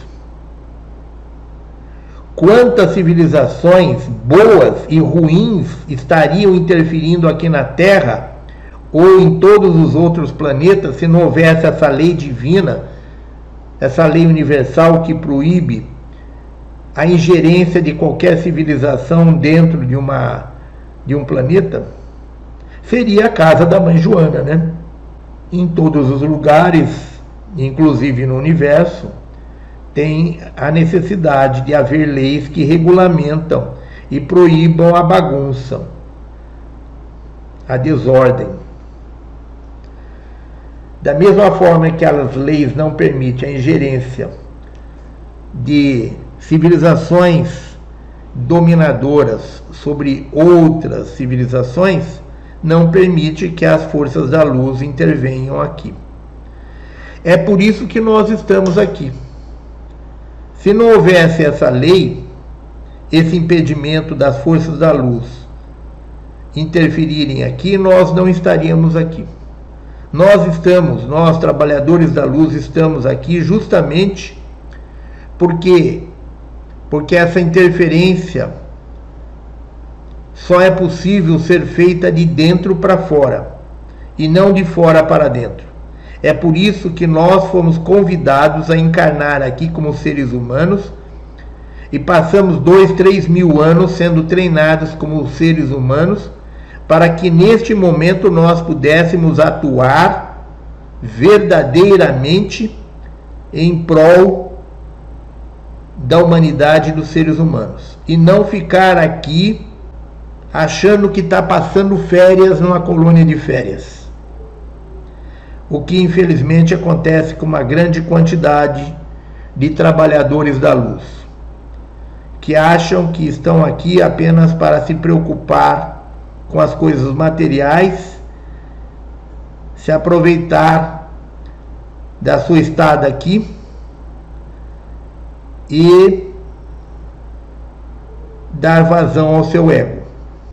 Então, infelizmente, nós somos as forças da luz que nós gostaríamos que interviesse aqui. Nós estamos aqui para isso, embora a maioria não tenha consciência ou não queira assumir essa responsabilidade. Basta ver que nós tínhamos o um projeto do Instituto Mensageiros do Amanhecer, projeto esse que foi criado na espiritualidade antes de nós encarnarmos aqui, e com esse projeto estavam comprometidas 4.800 pessoas que assumiram o compromisso, 4.800 trabalhadores da luz que assumiram o compromisso de encarnar para participar desse projeto. Aonde estão esses 4.800? Nós cobramos do Comando Estelar, fomos levados por Astar Sheran à presença dos doze mestres anciões que dirigem o planeta, e eles nos disseram o número de pessoas que se comprometeram com esse projeto de 4.800. Mas se meia dúzia se apresentou, foi muito.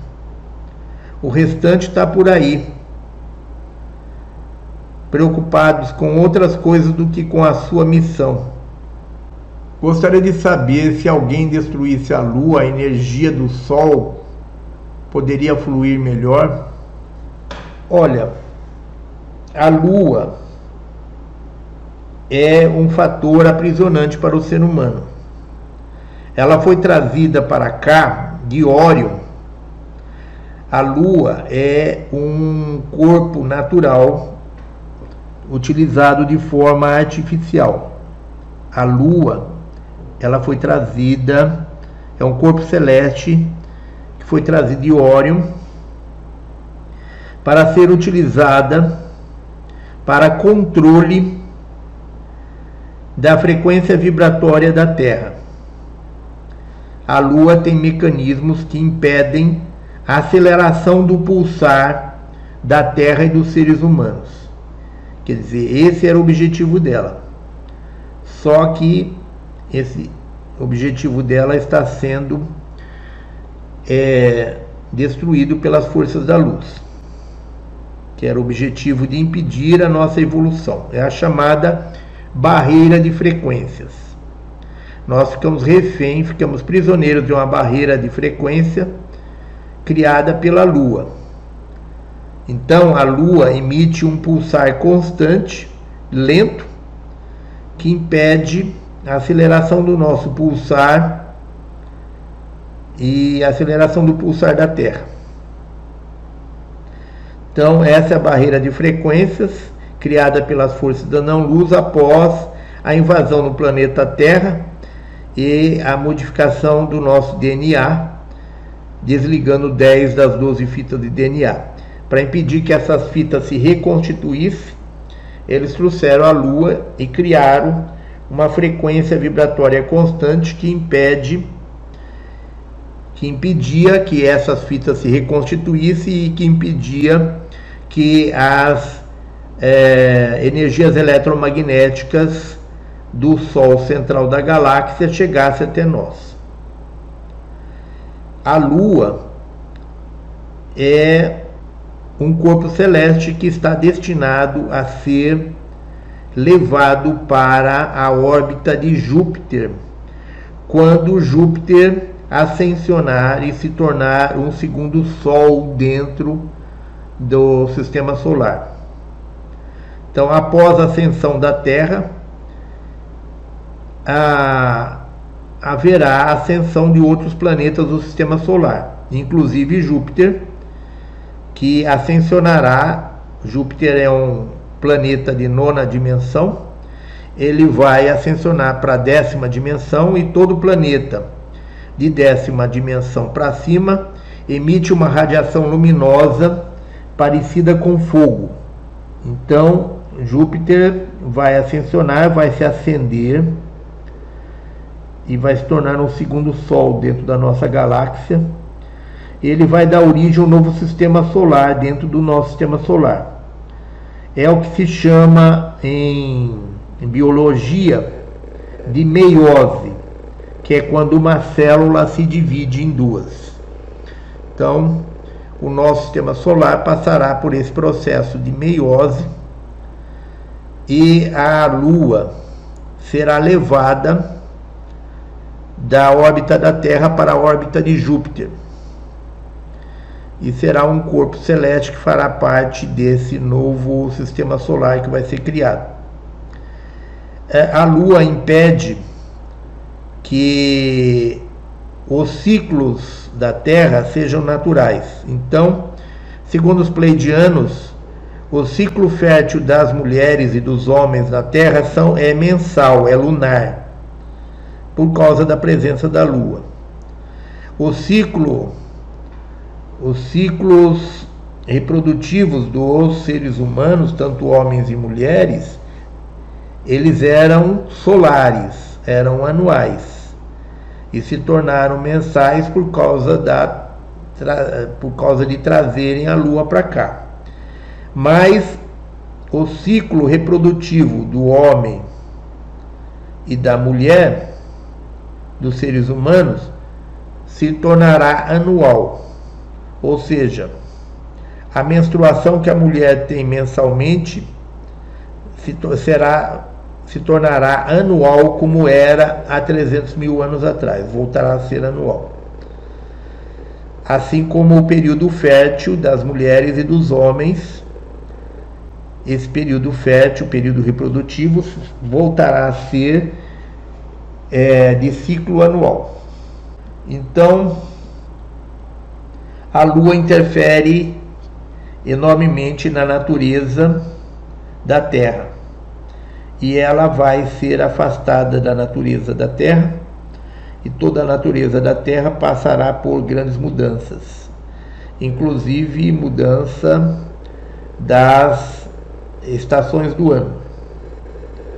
Então a Lua não pode ser destruída e não vai ser destruída por ninguém ela será arrastada para a órbita de Júpiter no momento oportuno após a ascensão do planeta Terra. Os sentimentos negativos de raiva, ódio do nosso lado sombra pertencem a esta encarnação ou trazemos de outras vidas? Como trabalhamos esses sentimentos, reconhecendo, compreendendo? Meditação? Olha, os sentimentos negativos, muitos deles é, são carregados de uma vida para outra.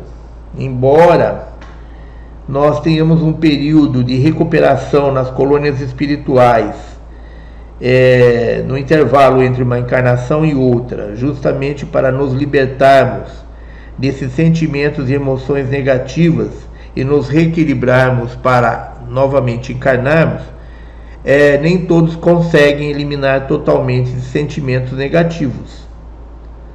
Então, esses sentimentos, muitas pessoas carregam ele devido a memórias de vidas passadas, memórias de sofrimento de vidas passadas, carregam esses sentimentos e emoções negativas pelas vidas seguintes, atrapalhando todo o seu processo de evolução. Então, nem sempre eles são oriundos dessa encarnação é, como nós podemos trabalhar esses sentimentos, sejam eles dessa vida ou de vidas passadas, nós temos que procurar entender a raiz através de regressão de memória. É, nós buscamos, normalmente os nossos mentores ajudam nesse processo de regressão espontânea de memória então, através das regressões de memória, a gente procura entender a raiz dos problemas. E através da compaixão, do perdão, nós procuramos absorver esse lado sombra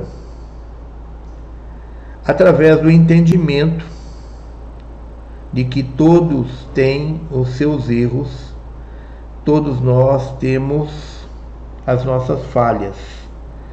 Então, a compaixão e o perdão são ferramentas que nós precisamos utilizar para a superação dessas feridas, né?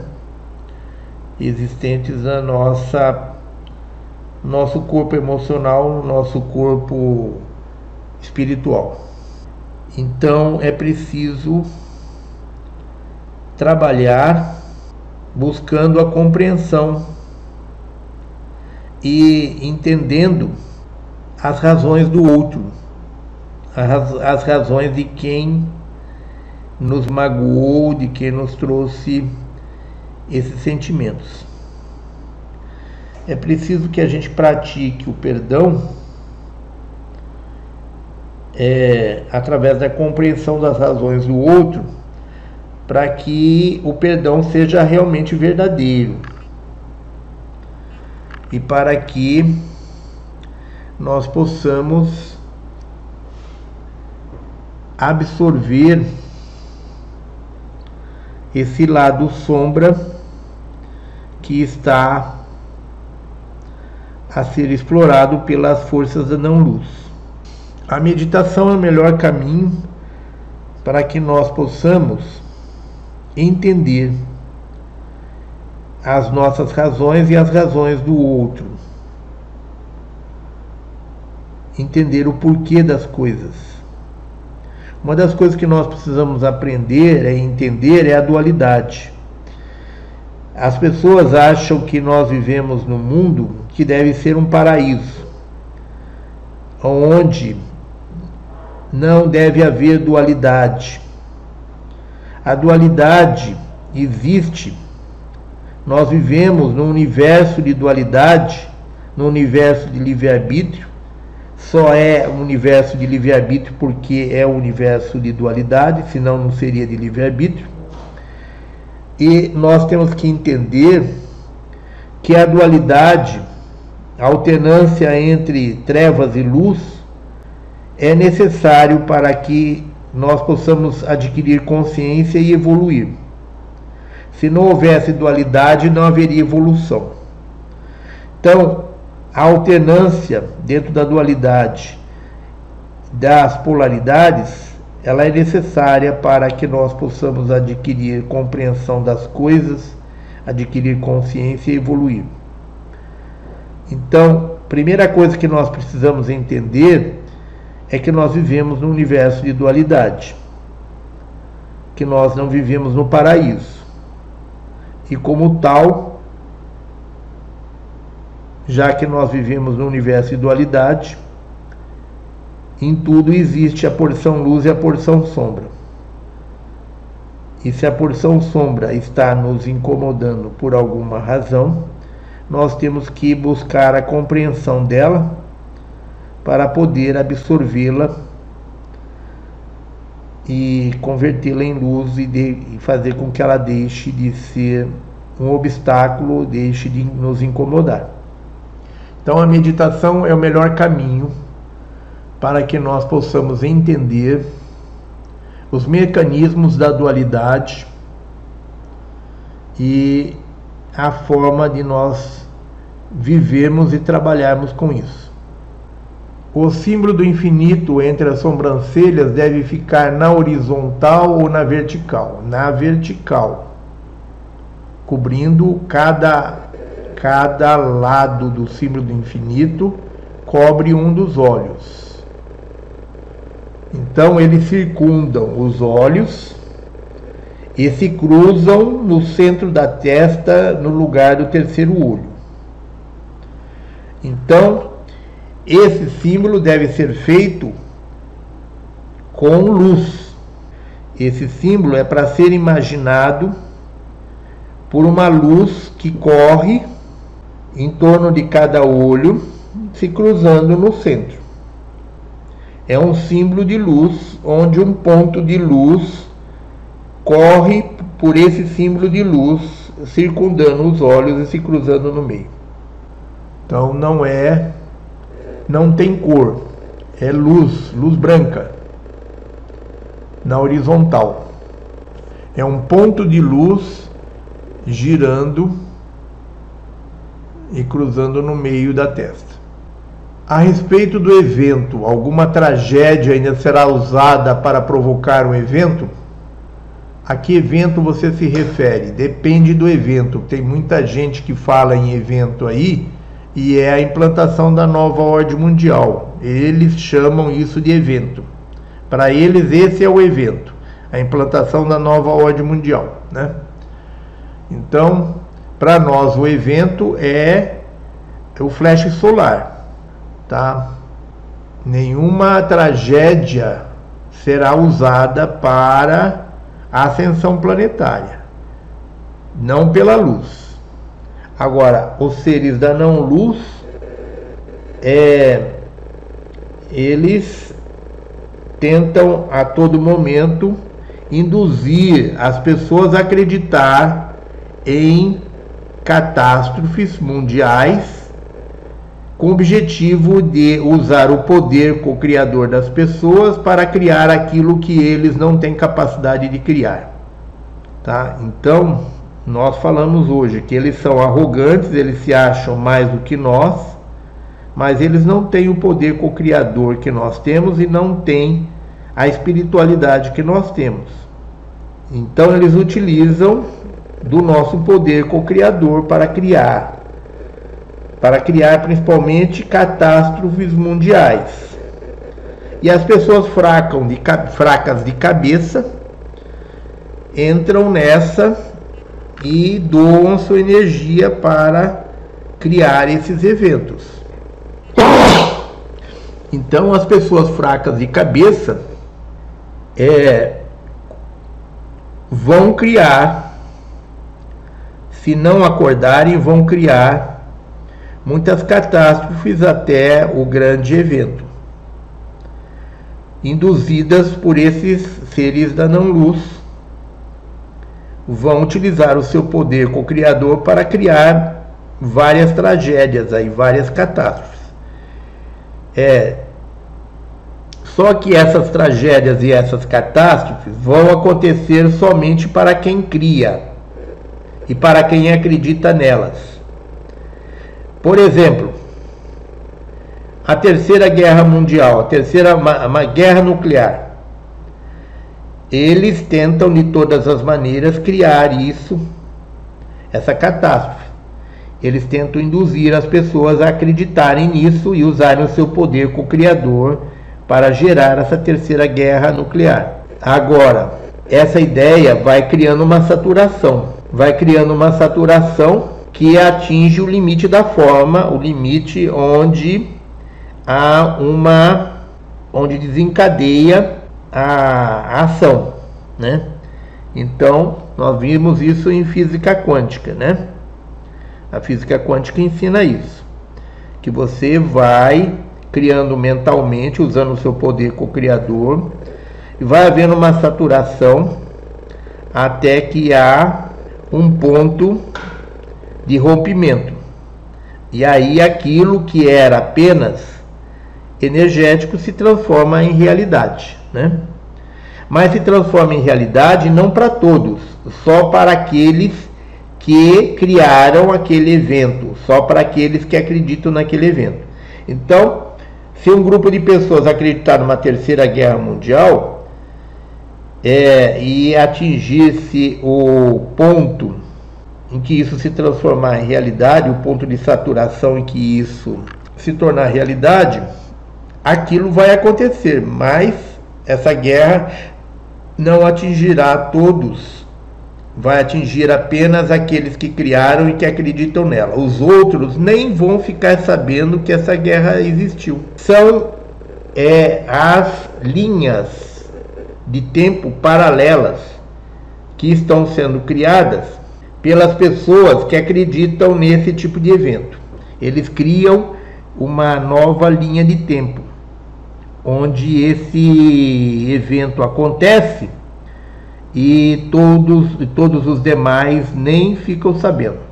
No que depender da luz, nenhuma tragédia vai acontecer até o evento. Poderão ocorrer essas tragédias na linha de tempo de quem a criou. Até que pontos humanos híbridos, frutos e décadas de manipulação genética por raças escravizadoras, já estão infiltrados e influenciando os governos dos Estados Unidos, Rússia e China. Olha, esses humanos híbridos, ou também chamado de clones, né? Esses humanos híbridos, ou também chamado de clones, estão por aí.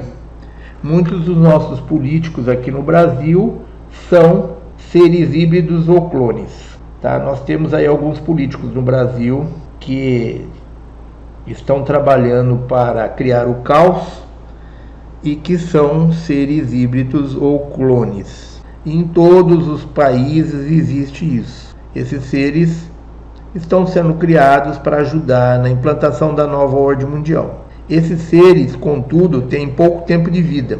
Eles não têm uma vida normal como qualquer outro ser humano. O tempo de vida deles é bem inferior.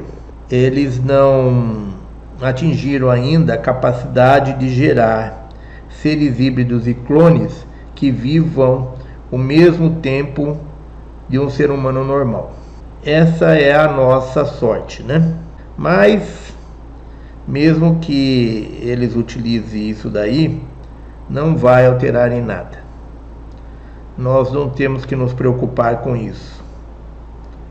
Nós temos que nos preocupar em criar a luz e não criar o caos.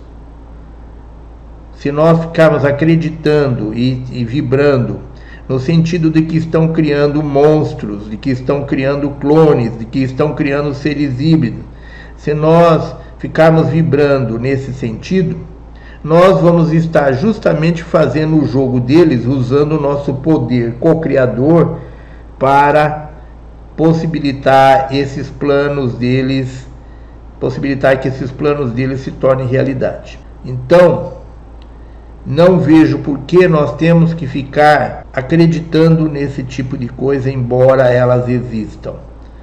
Nós não devemos ficar divulgando isso e pensando nisso o tempo todo, porque senão nós vamos fazer exatamente o jogo deles. Nós temos que usar o nosso poder co-criador justamente para neutralizar isso. Acreditar que eles estão criando, mas isso não funciona e não vai funcionar. Eles têm pouco tempo de vida, eles não têm imunidade, eles se deterioram com facilidade, eles ficam doentes rapidinho, eles morrem rapidinho. Nós temos que pensar sempre no sentido de neutralizar o poder deles e não de dar poder a eles.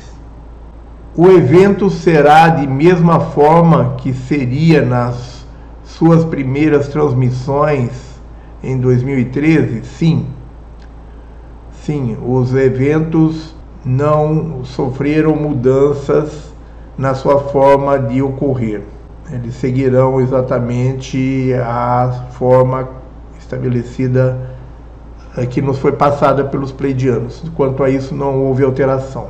Na sua opinião, teremos o evento Flash Solar ainda este ano de 2021? Não. Estamos próximo do evento? Sim, nós estamos na décima subdimensão da quarta dimensão, tá? Entendam bem isso, irmãos. Nós estamos na décima subdimensão. A Terra está vibrando na frequência vibratória correspondente à décima subdimensão da quarta dimensão. A quarta dimensão é composta de 12 subdimensões. O grande evento só vai ocorrer quando nós chegarmos, quando a Terra estiver vibrando na frequência vibratória do final da 12 subdimensão da quarta dimensão, tá? Então ainda temos duas subdimensões pela frente, tá? Cada subdimensão demora um ano, um ano e meio para ser superada, para ser vencida, tá? Então nós devemos entrar na décima primeira subdimensão da quarta dimensão, segundo os pleidianos nos informaram essa semana, nós devemos entrar na décima primeira subdimensão da quarta dimensão lá pela metade desse ano, nos próximos meses. Então, nós teremos aí duas subdimensões pela frente. Essas subdimensões poderão ser vencidas mais rapidamente na medida em que houver uma elevação do nível de consciência da humanidade.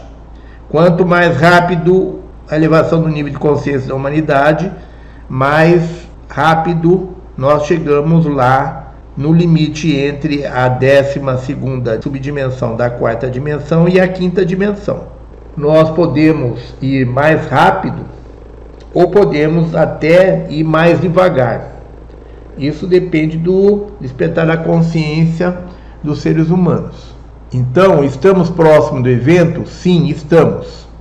Tem gente falando aí em 2030, 2035, 2045, que não sei o que. É, são pessoas que especulam sem ter uma base, sem ter informações básicas, né? Então, chutar todo mundo chuta, né? Então, especular todo mundo especula. Só que tudo tem uma base que nós estamos transmitindo para vocês e a base para vocês terem uma noção do que, que como que realmente funciona a coisa. O senhor faz atendimento?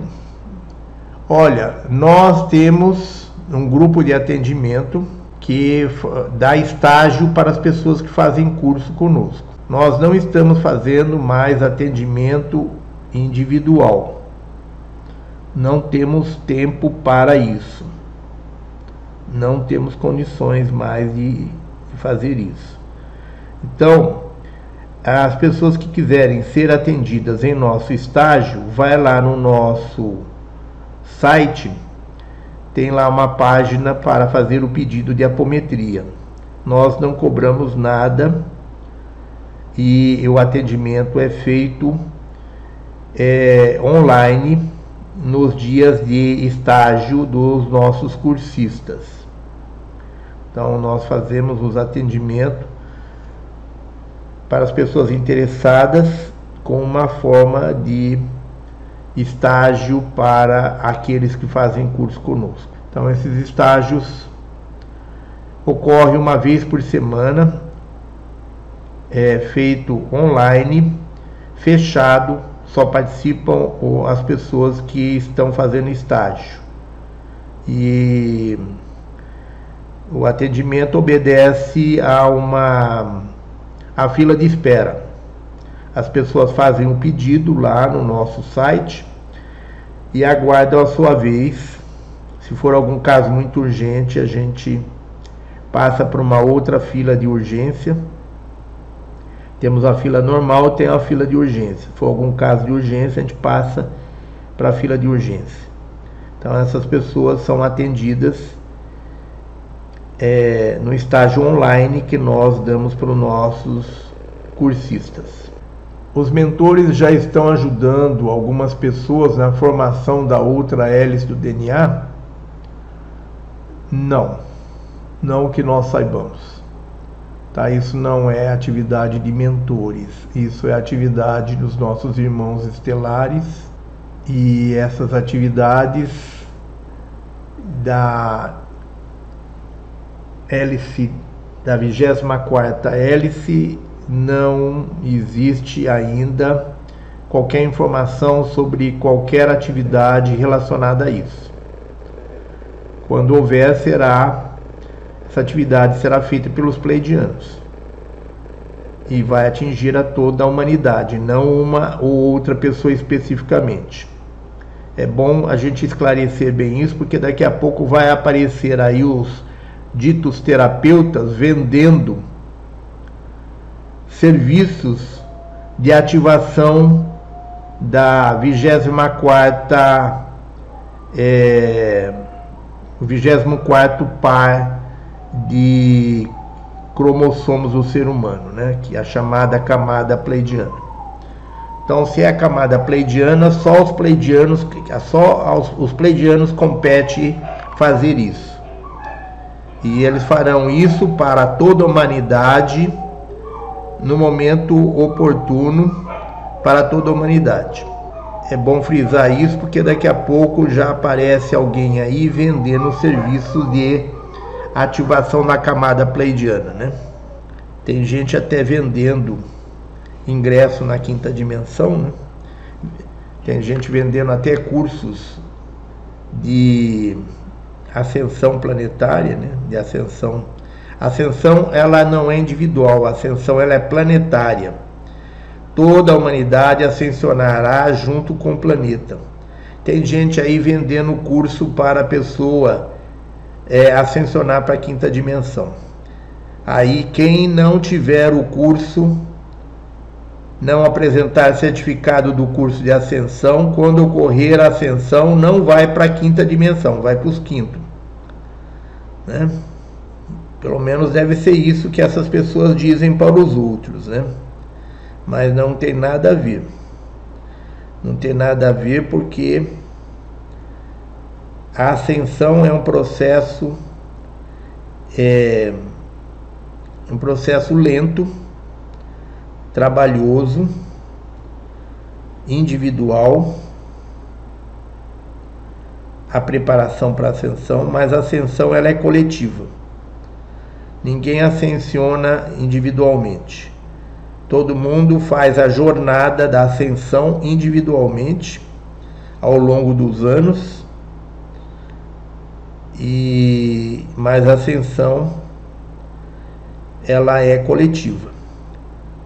Só ocorre quando tiver um terço da humanidade pronta para a ascensão e o planeta estiver vibrando na décima segunda frequência vibratória da quarta dimensão, na décima segunda subdimensão da quarta dimensão.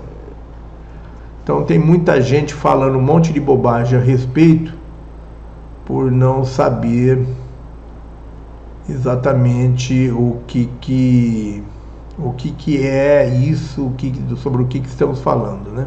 A pessoa pega assim no ar a conversa e já sai por aí vendendo. Né? Sim, a apometria é online. Você faz o pedido lá e a nossa apometria ocorre online, mas não com a presença da pessoa. Nós não fazemos a apometria com a presença da pessoa, nem online, nem, nem, e nem presencial.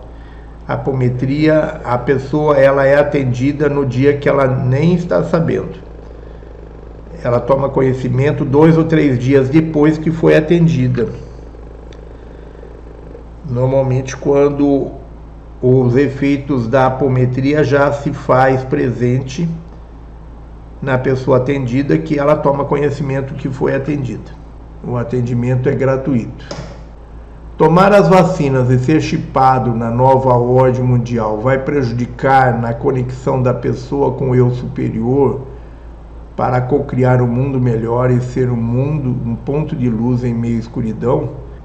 Segundo os nossos irmãos pleidianos, sim nós devemos evitar de tomar a vacina porque ela vai prejudicar o nosso processo de ativação das novas fitas de DNA. Ela interrompe todo o processo de ascensão da pessoa. E é justamente esse o objetivo dela. Ela interrompe o processo de ascensão da pessoa. O processo de formação das novas fitas de DNA. Contudo, em todos os casos existem exceções, né? Aí vai muito da consciência quântica da pessoa, né? Eu acho que é, através da consciência quântica nós podemos é, superar muitas barreiras, né? Mas vai precisar de muita força nessa consciência quântica. Esse vírus vai permanecer no planeta até a ascensão planetária? Olha, pelas informações que nós temos, foram criadas 20, foram criadas 23 versões do vírus. A terceira versão está chegando na Europa agora, que é a terceira onda. Eles criaram 23 versões do vírus. Cada versão tem por objetivo causar danos a um par de é, a um dos pares dos 23 pares de cromossomos que nós temos. Então nós temos 23 pares de cromossomos. Segundo os pleidianos, nós temos um 24 que é a camada pleidiana, que é oculta, que a nossa ciência ainda não descobriu, mas que vai ser ativada no momento certo. E nós temos 23 pares de cromossomos, enquanto todos os animais têm 24, nós temos 23. É, esses 23 pares de cromossomos, eles fizeram um vírus para é, danificar cada par de cromossomos. Então, temos 23 vírus que eles pretendem estar enviando em ondas, um após o outro, um mais forte que o outro, até destruir, é, danificar todos os 23 pares de cromossomos que nós temos. O objetivo deles é completar isso em março ou maio de 2025. Eles pretendem concluir esse processo de mudança do ser humano completar esse processo de mudança do ser humano até março de 2025. Contudo, antes disso, nós já teremos a ascensão planetária. O que você diria para as pessoas que estão esperando o planeta Nibiru chegar? Eu diria que devem esperar deitados, que sentado é muito tempo para esperar e não vão conseguir nunca chegar. Tá? eu diria que estão iludidos. Eu diria que estão viajando na maionese. Por isso é melhor esperar deitado, dentro de um sarcófago de preferência, que é um lugar apropriado para durar em toda a eternidade. Né? O nosso Sol, tão importante que nos envia as energias necessárias, é verdade que ele não é quente mas sua luminosidade é fria? Sim. Sim. é uma radiação luminosa que parece fogo. Segundo os nossos irmãos pleidianos, é, todo planeta que vibra na frequência vibratória de décima dimensão para cima, ele emite uma radiação luminosa na forma de fogo, mas que não queima. Então, o nosso Sol é um planeta de décima primeira dimensão. Ele vai ascensionar agora, quando houver ascensão no planeta Terra, o Sol também vai ascensionar e ele vai passar da décima primeira dimensão para a décima segunda. Então, como ele é um planeta que está acima da décima dimensão, todo planeta da décima dimensão para cima emite uma radiação luminosa. Por isso, é, Júpiter é um planeta de nona dimensão. Ele não ainda, ainda não é um Sol, porque ele é de nona dimensão. Quando houver ascensão agora do sistema solar, Júpiter passará para a décima dimensão. E aí ele vai se acender como um novo Sol, como um segundo Sol dentro da nossa nosso sistema solar. É, dando origem à separação, à criação de um novo sistema solar e à separação do nosso sistema solar. Esse processo de separação demorará é, milhares, milênios, aí, milhares de anos, milênios, etc. Né? Mas ele já deve se acender como um novo Sol, então logo a frequência vibratória dele passe da nona dimensão para a décima. Então, é, segundo os nossos irmãos pleidianos, no nosso Sol vivem seres. O nosso Sol é habitado. Todos os sóis são habitados, segundo os pleidianos.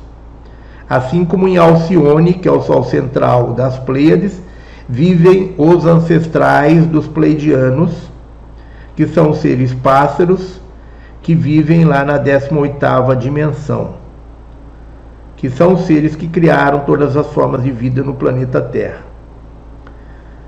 Esses seres vivem na 18ª dimensão e constituem o Logos Galáctico, né? que é o Conselho Galáctico que administra nossa galáxia. É composta pelos nossos ancestrais pleidianos que vivem na 18ª dimensão em Alcione, que é o Sol central das Pleiades. Alcione, que é o Sol central das Pleiades, ele é também um planeta de luz, chamado por nós como Sol, né? Mas ele não emite fogo, ele emite radiação luminosa.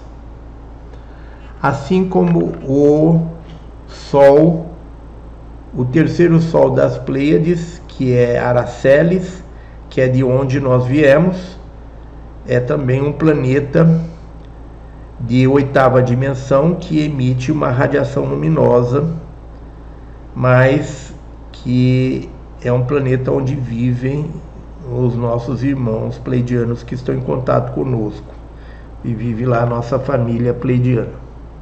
No período entre vidas, podemos ser submetidos a ver hologramas de vidas que não vivemos para nos manterem presos na culpa e continuarmos voltando para preparar, para reparar culpas que não existem? Olha, as forças da luz que comandam as colônias espirituais não fazem esse tipo de coisa. Contudo, os seres da não-luz podem utilizar-se desse estratagema em cima de espíritos desencarnados para poder manipulá-los.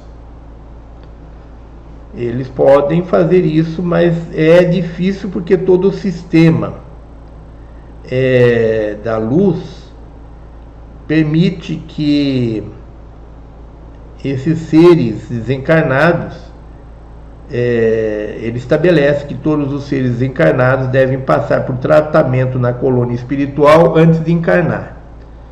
E lá nesse tratamento, qualquer programação que ele tenha recebido é eliminada. Pode explicar o que é o evento? Olha, irmã, para me explicar para você o que é o evento, eu teria que passar a noite toda aqui até amanhã.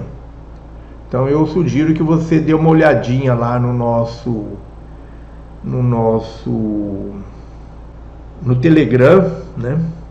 No Telegram nós temos lá um canal no Telegram que é o grande evento e a ascensão planetária. Lá estão os vídeos nossos explicando tudo sobre a ascensão, tá?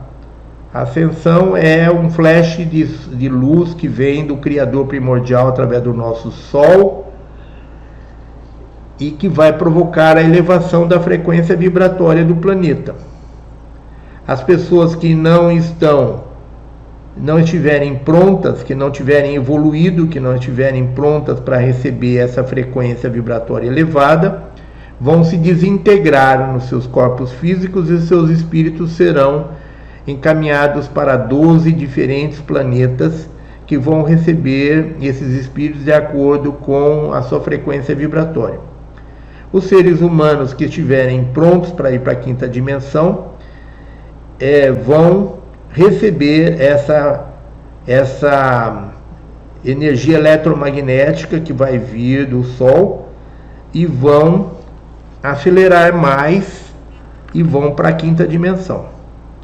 Então, todos os que tiverem na 12 subdimensão da quarta dimensão, quando receberem essa onda de luz, essa onda de energia eletromagnética que virá do Sol, vão ter uma aceleração na sua frequência vibratória e vão para a quinta dimensão.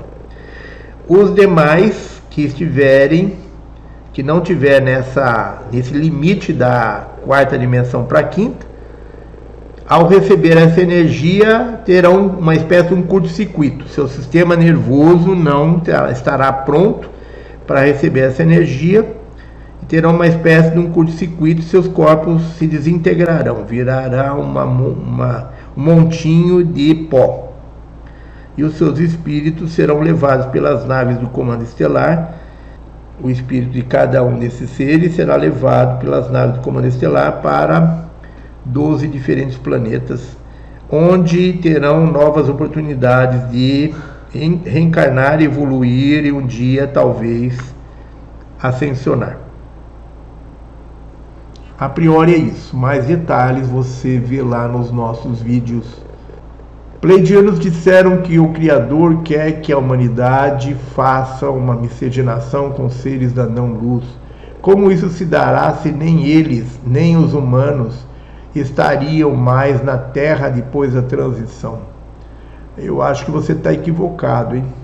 Eu acho que você não observou direito tudo que foi falado. Nós ainda falamos hoje sobre isso. Tá? Explicamos tudo isso ainda hoje, antes de iniciarmos a nossa, a nossa aula.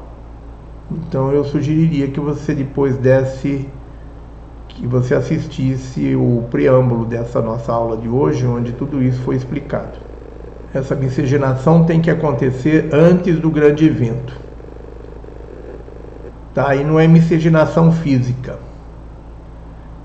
É os seres que aí estão querendo acabar com a humanidade, eles devem cair na real e parar de querer eliminar a humanidade.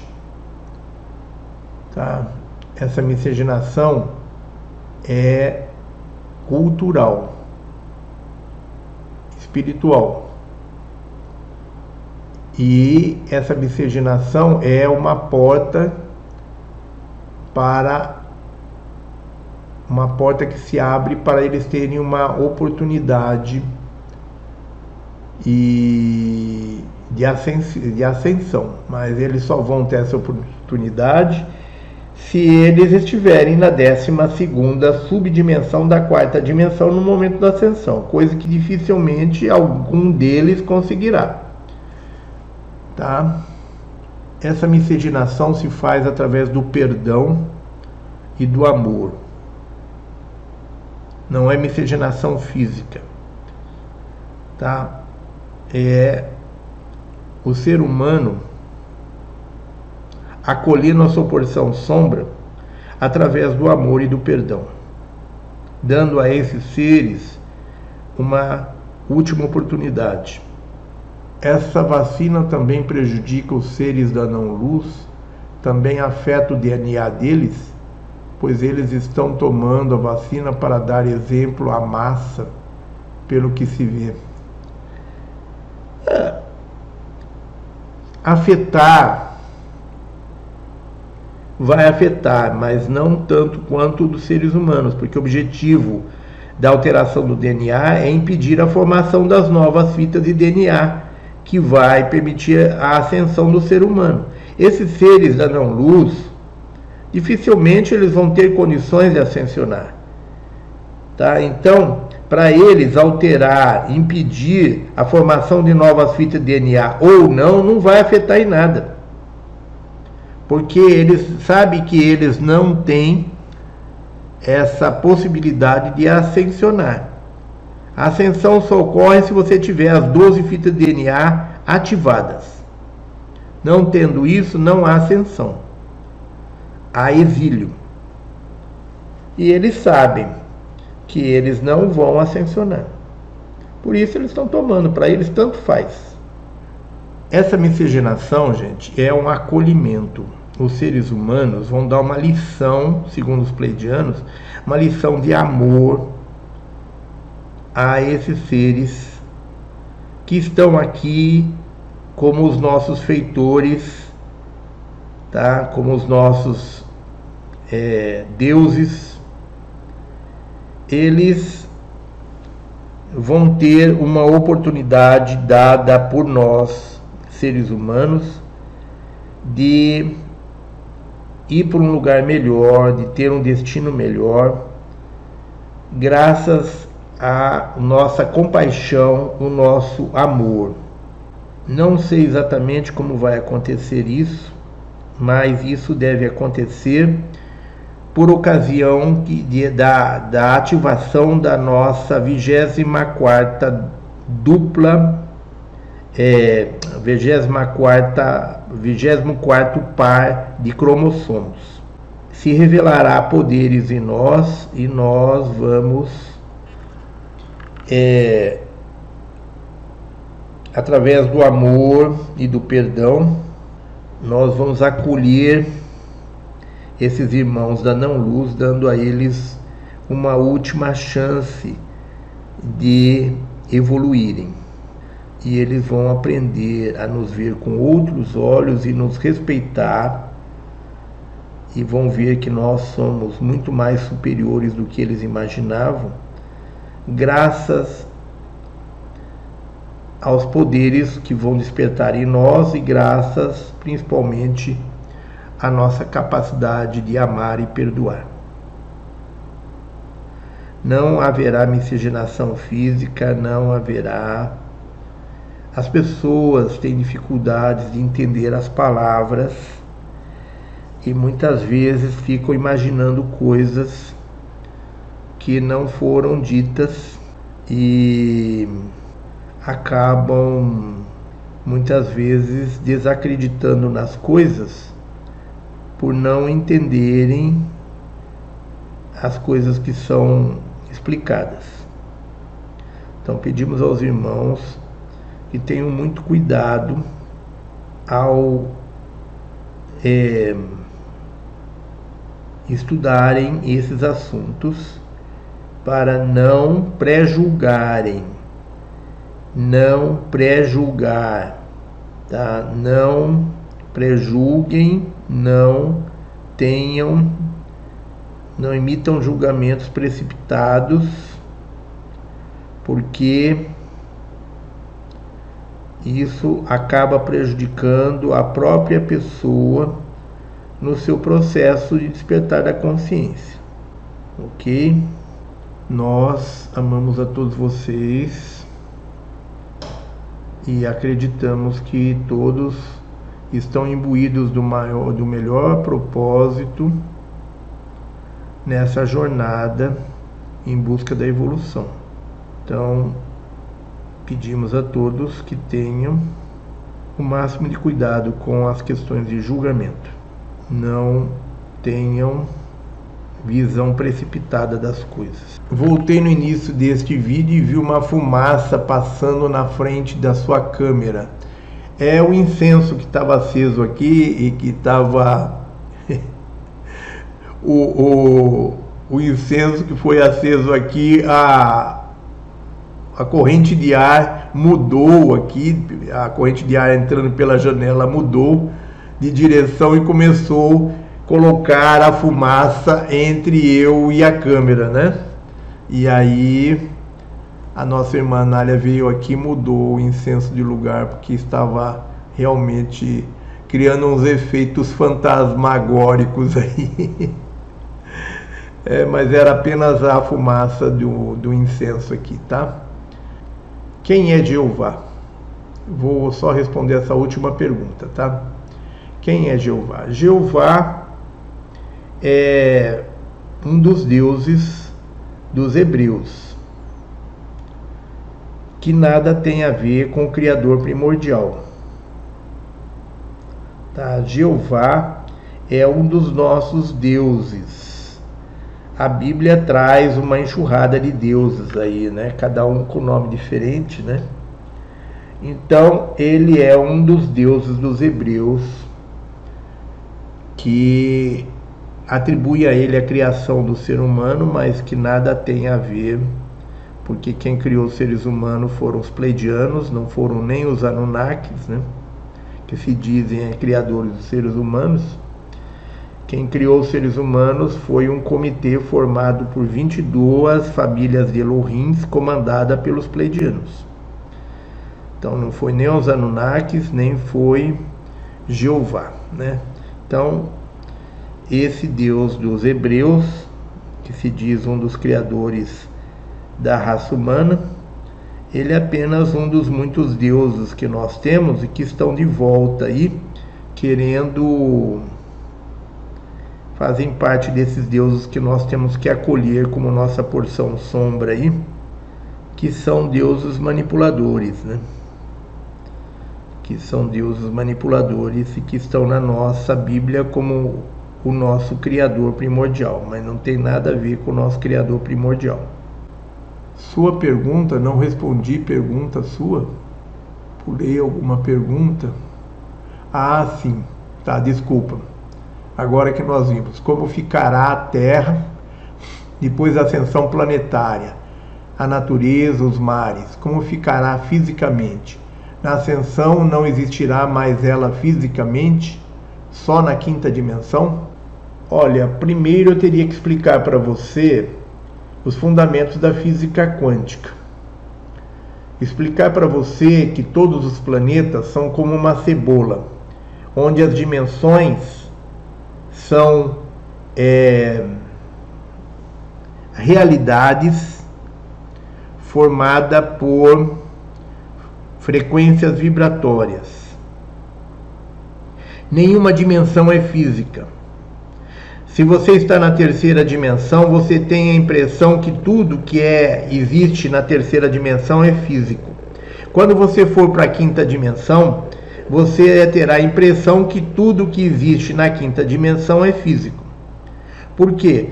Porque tudo que vibra na mesma faixa de realidade que, em que você está te dá a ilusão de que é sólido. Mas não existe nada sólido no universo. Tudo que existe no universo é energia.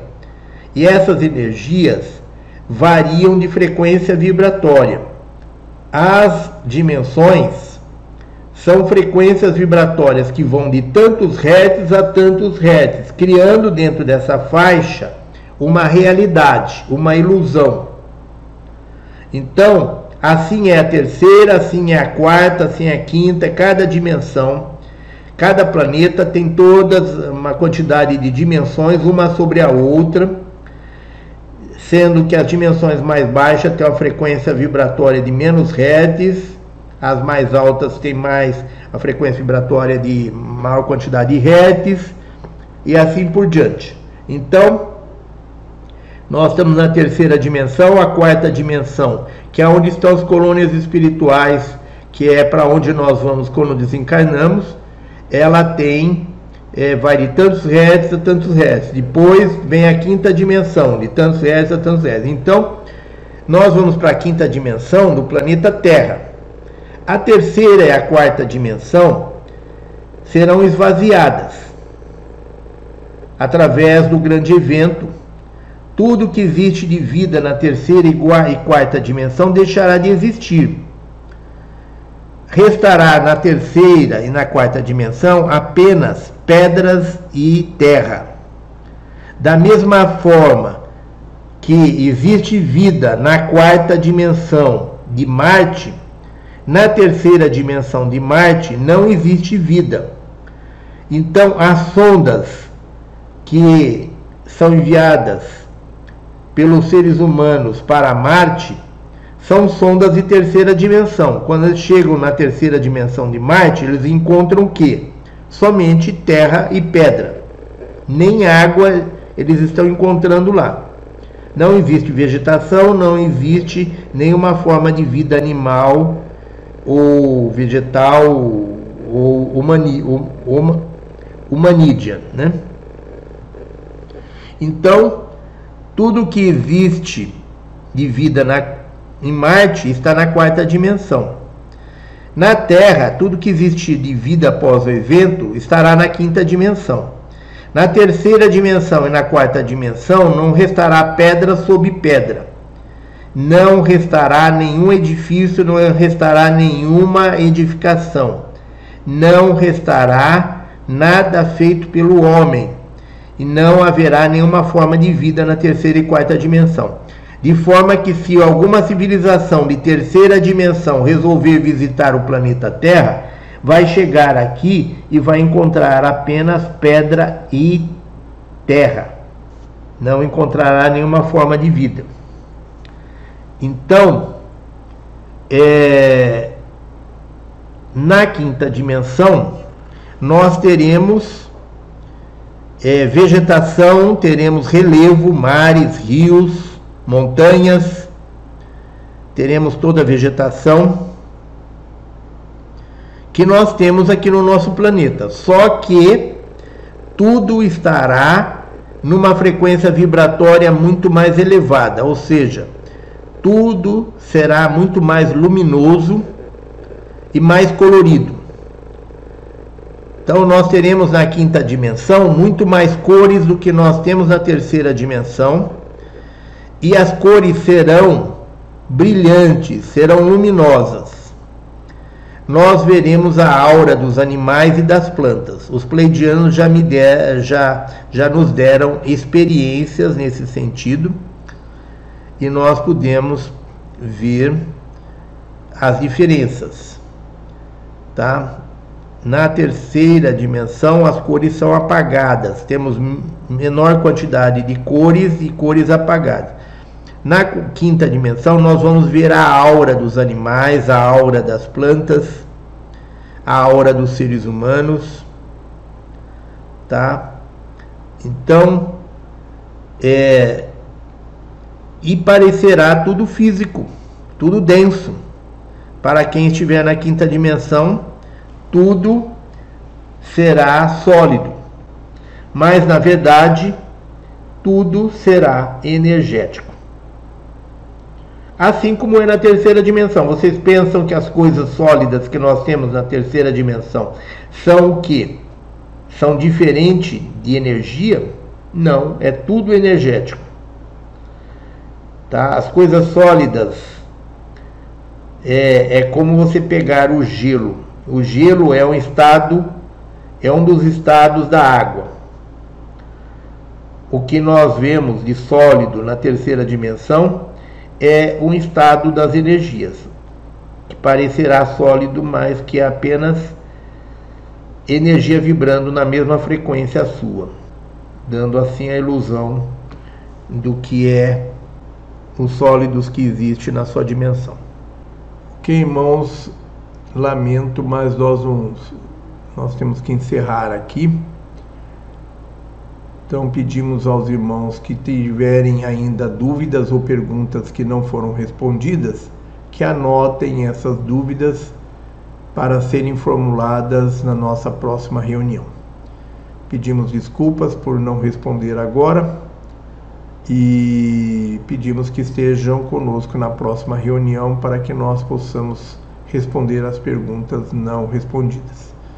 Então, irmãos, queremos agradecer a presença e a participação de todos vocês. Queremos transmitir a todos vocês um abraço caloroso e fraterno. Nós amamos a todos vocês e somos muito gratos pela presença de vocês, pela participação. Queremos agradecer a presença e a participação dos nossos anjos da guarda, de todos os nossos mentores, protetores e entidades de luz agradecer a presença de nossos mestres, de nossos guias, agradecer a presença e a participação de nossos mestres, de nossos guias, de nossos xamãs, de nossos orixás e animais de poder. Queremos agradecer a presença e a participação de todos os nossos amparadores e todos os nossos irmãos estelares. Agradecer a presença e a participação de todos os batedores do Comando Estelar, agradecer a presença e participação do comandante Assar do Arcanjo Miguel e do Comando Estelar, agradecer a presença e a participação de nossos queridos irmãos pleidianos, agradecer a presença e participação de todas as forças da luz. Queremos agradecer ao nosso Pai, Mãe, Criador primordial, por ter permitido que mais uma vez estivéssemos aqui reunidos. Queremos agradecer ao nosso Pai, Mãe, Criador primordial, por ter permitido que todas as forças da luz aqui estivessem conosco mais uma vez. Irmãos,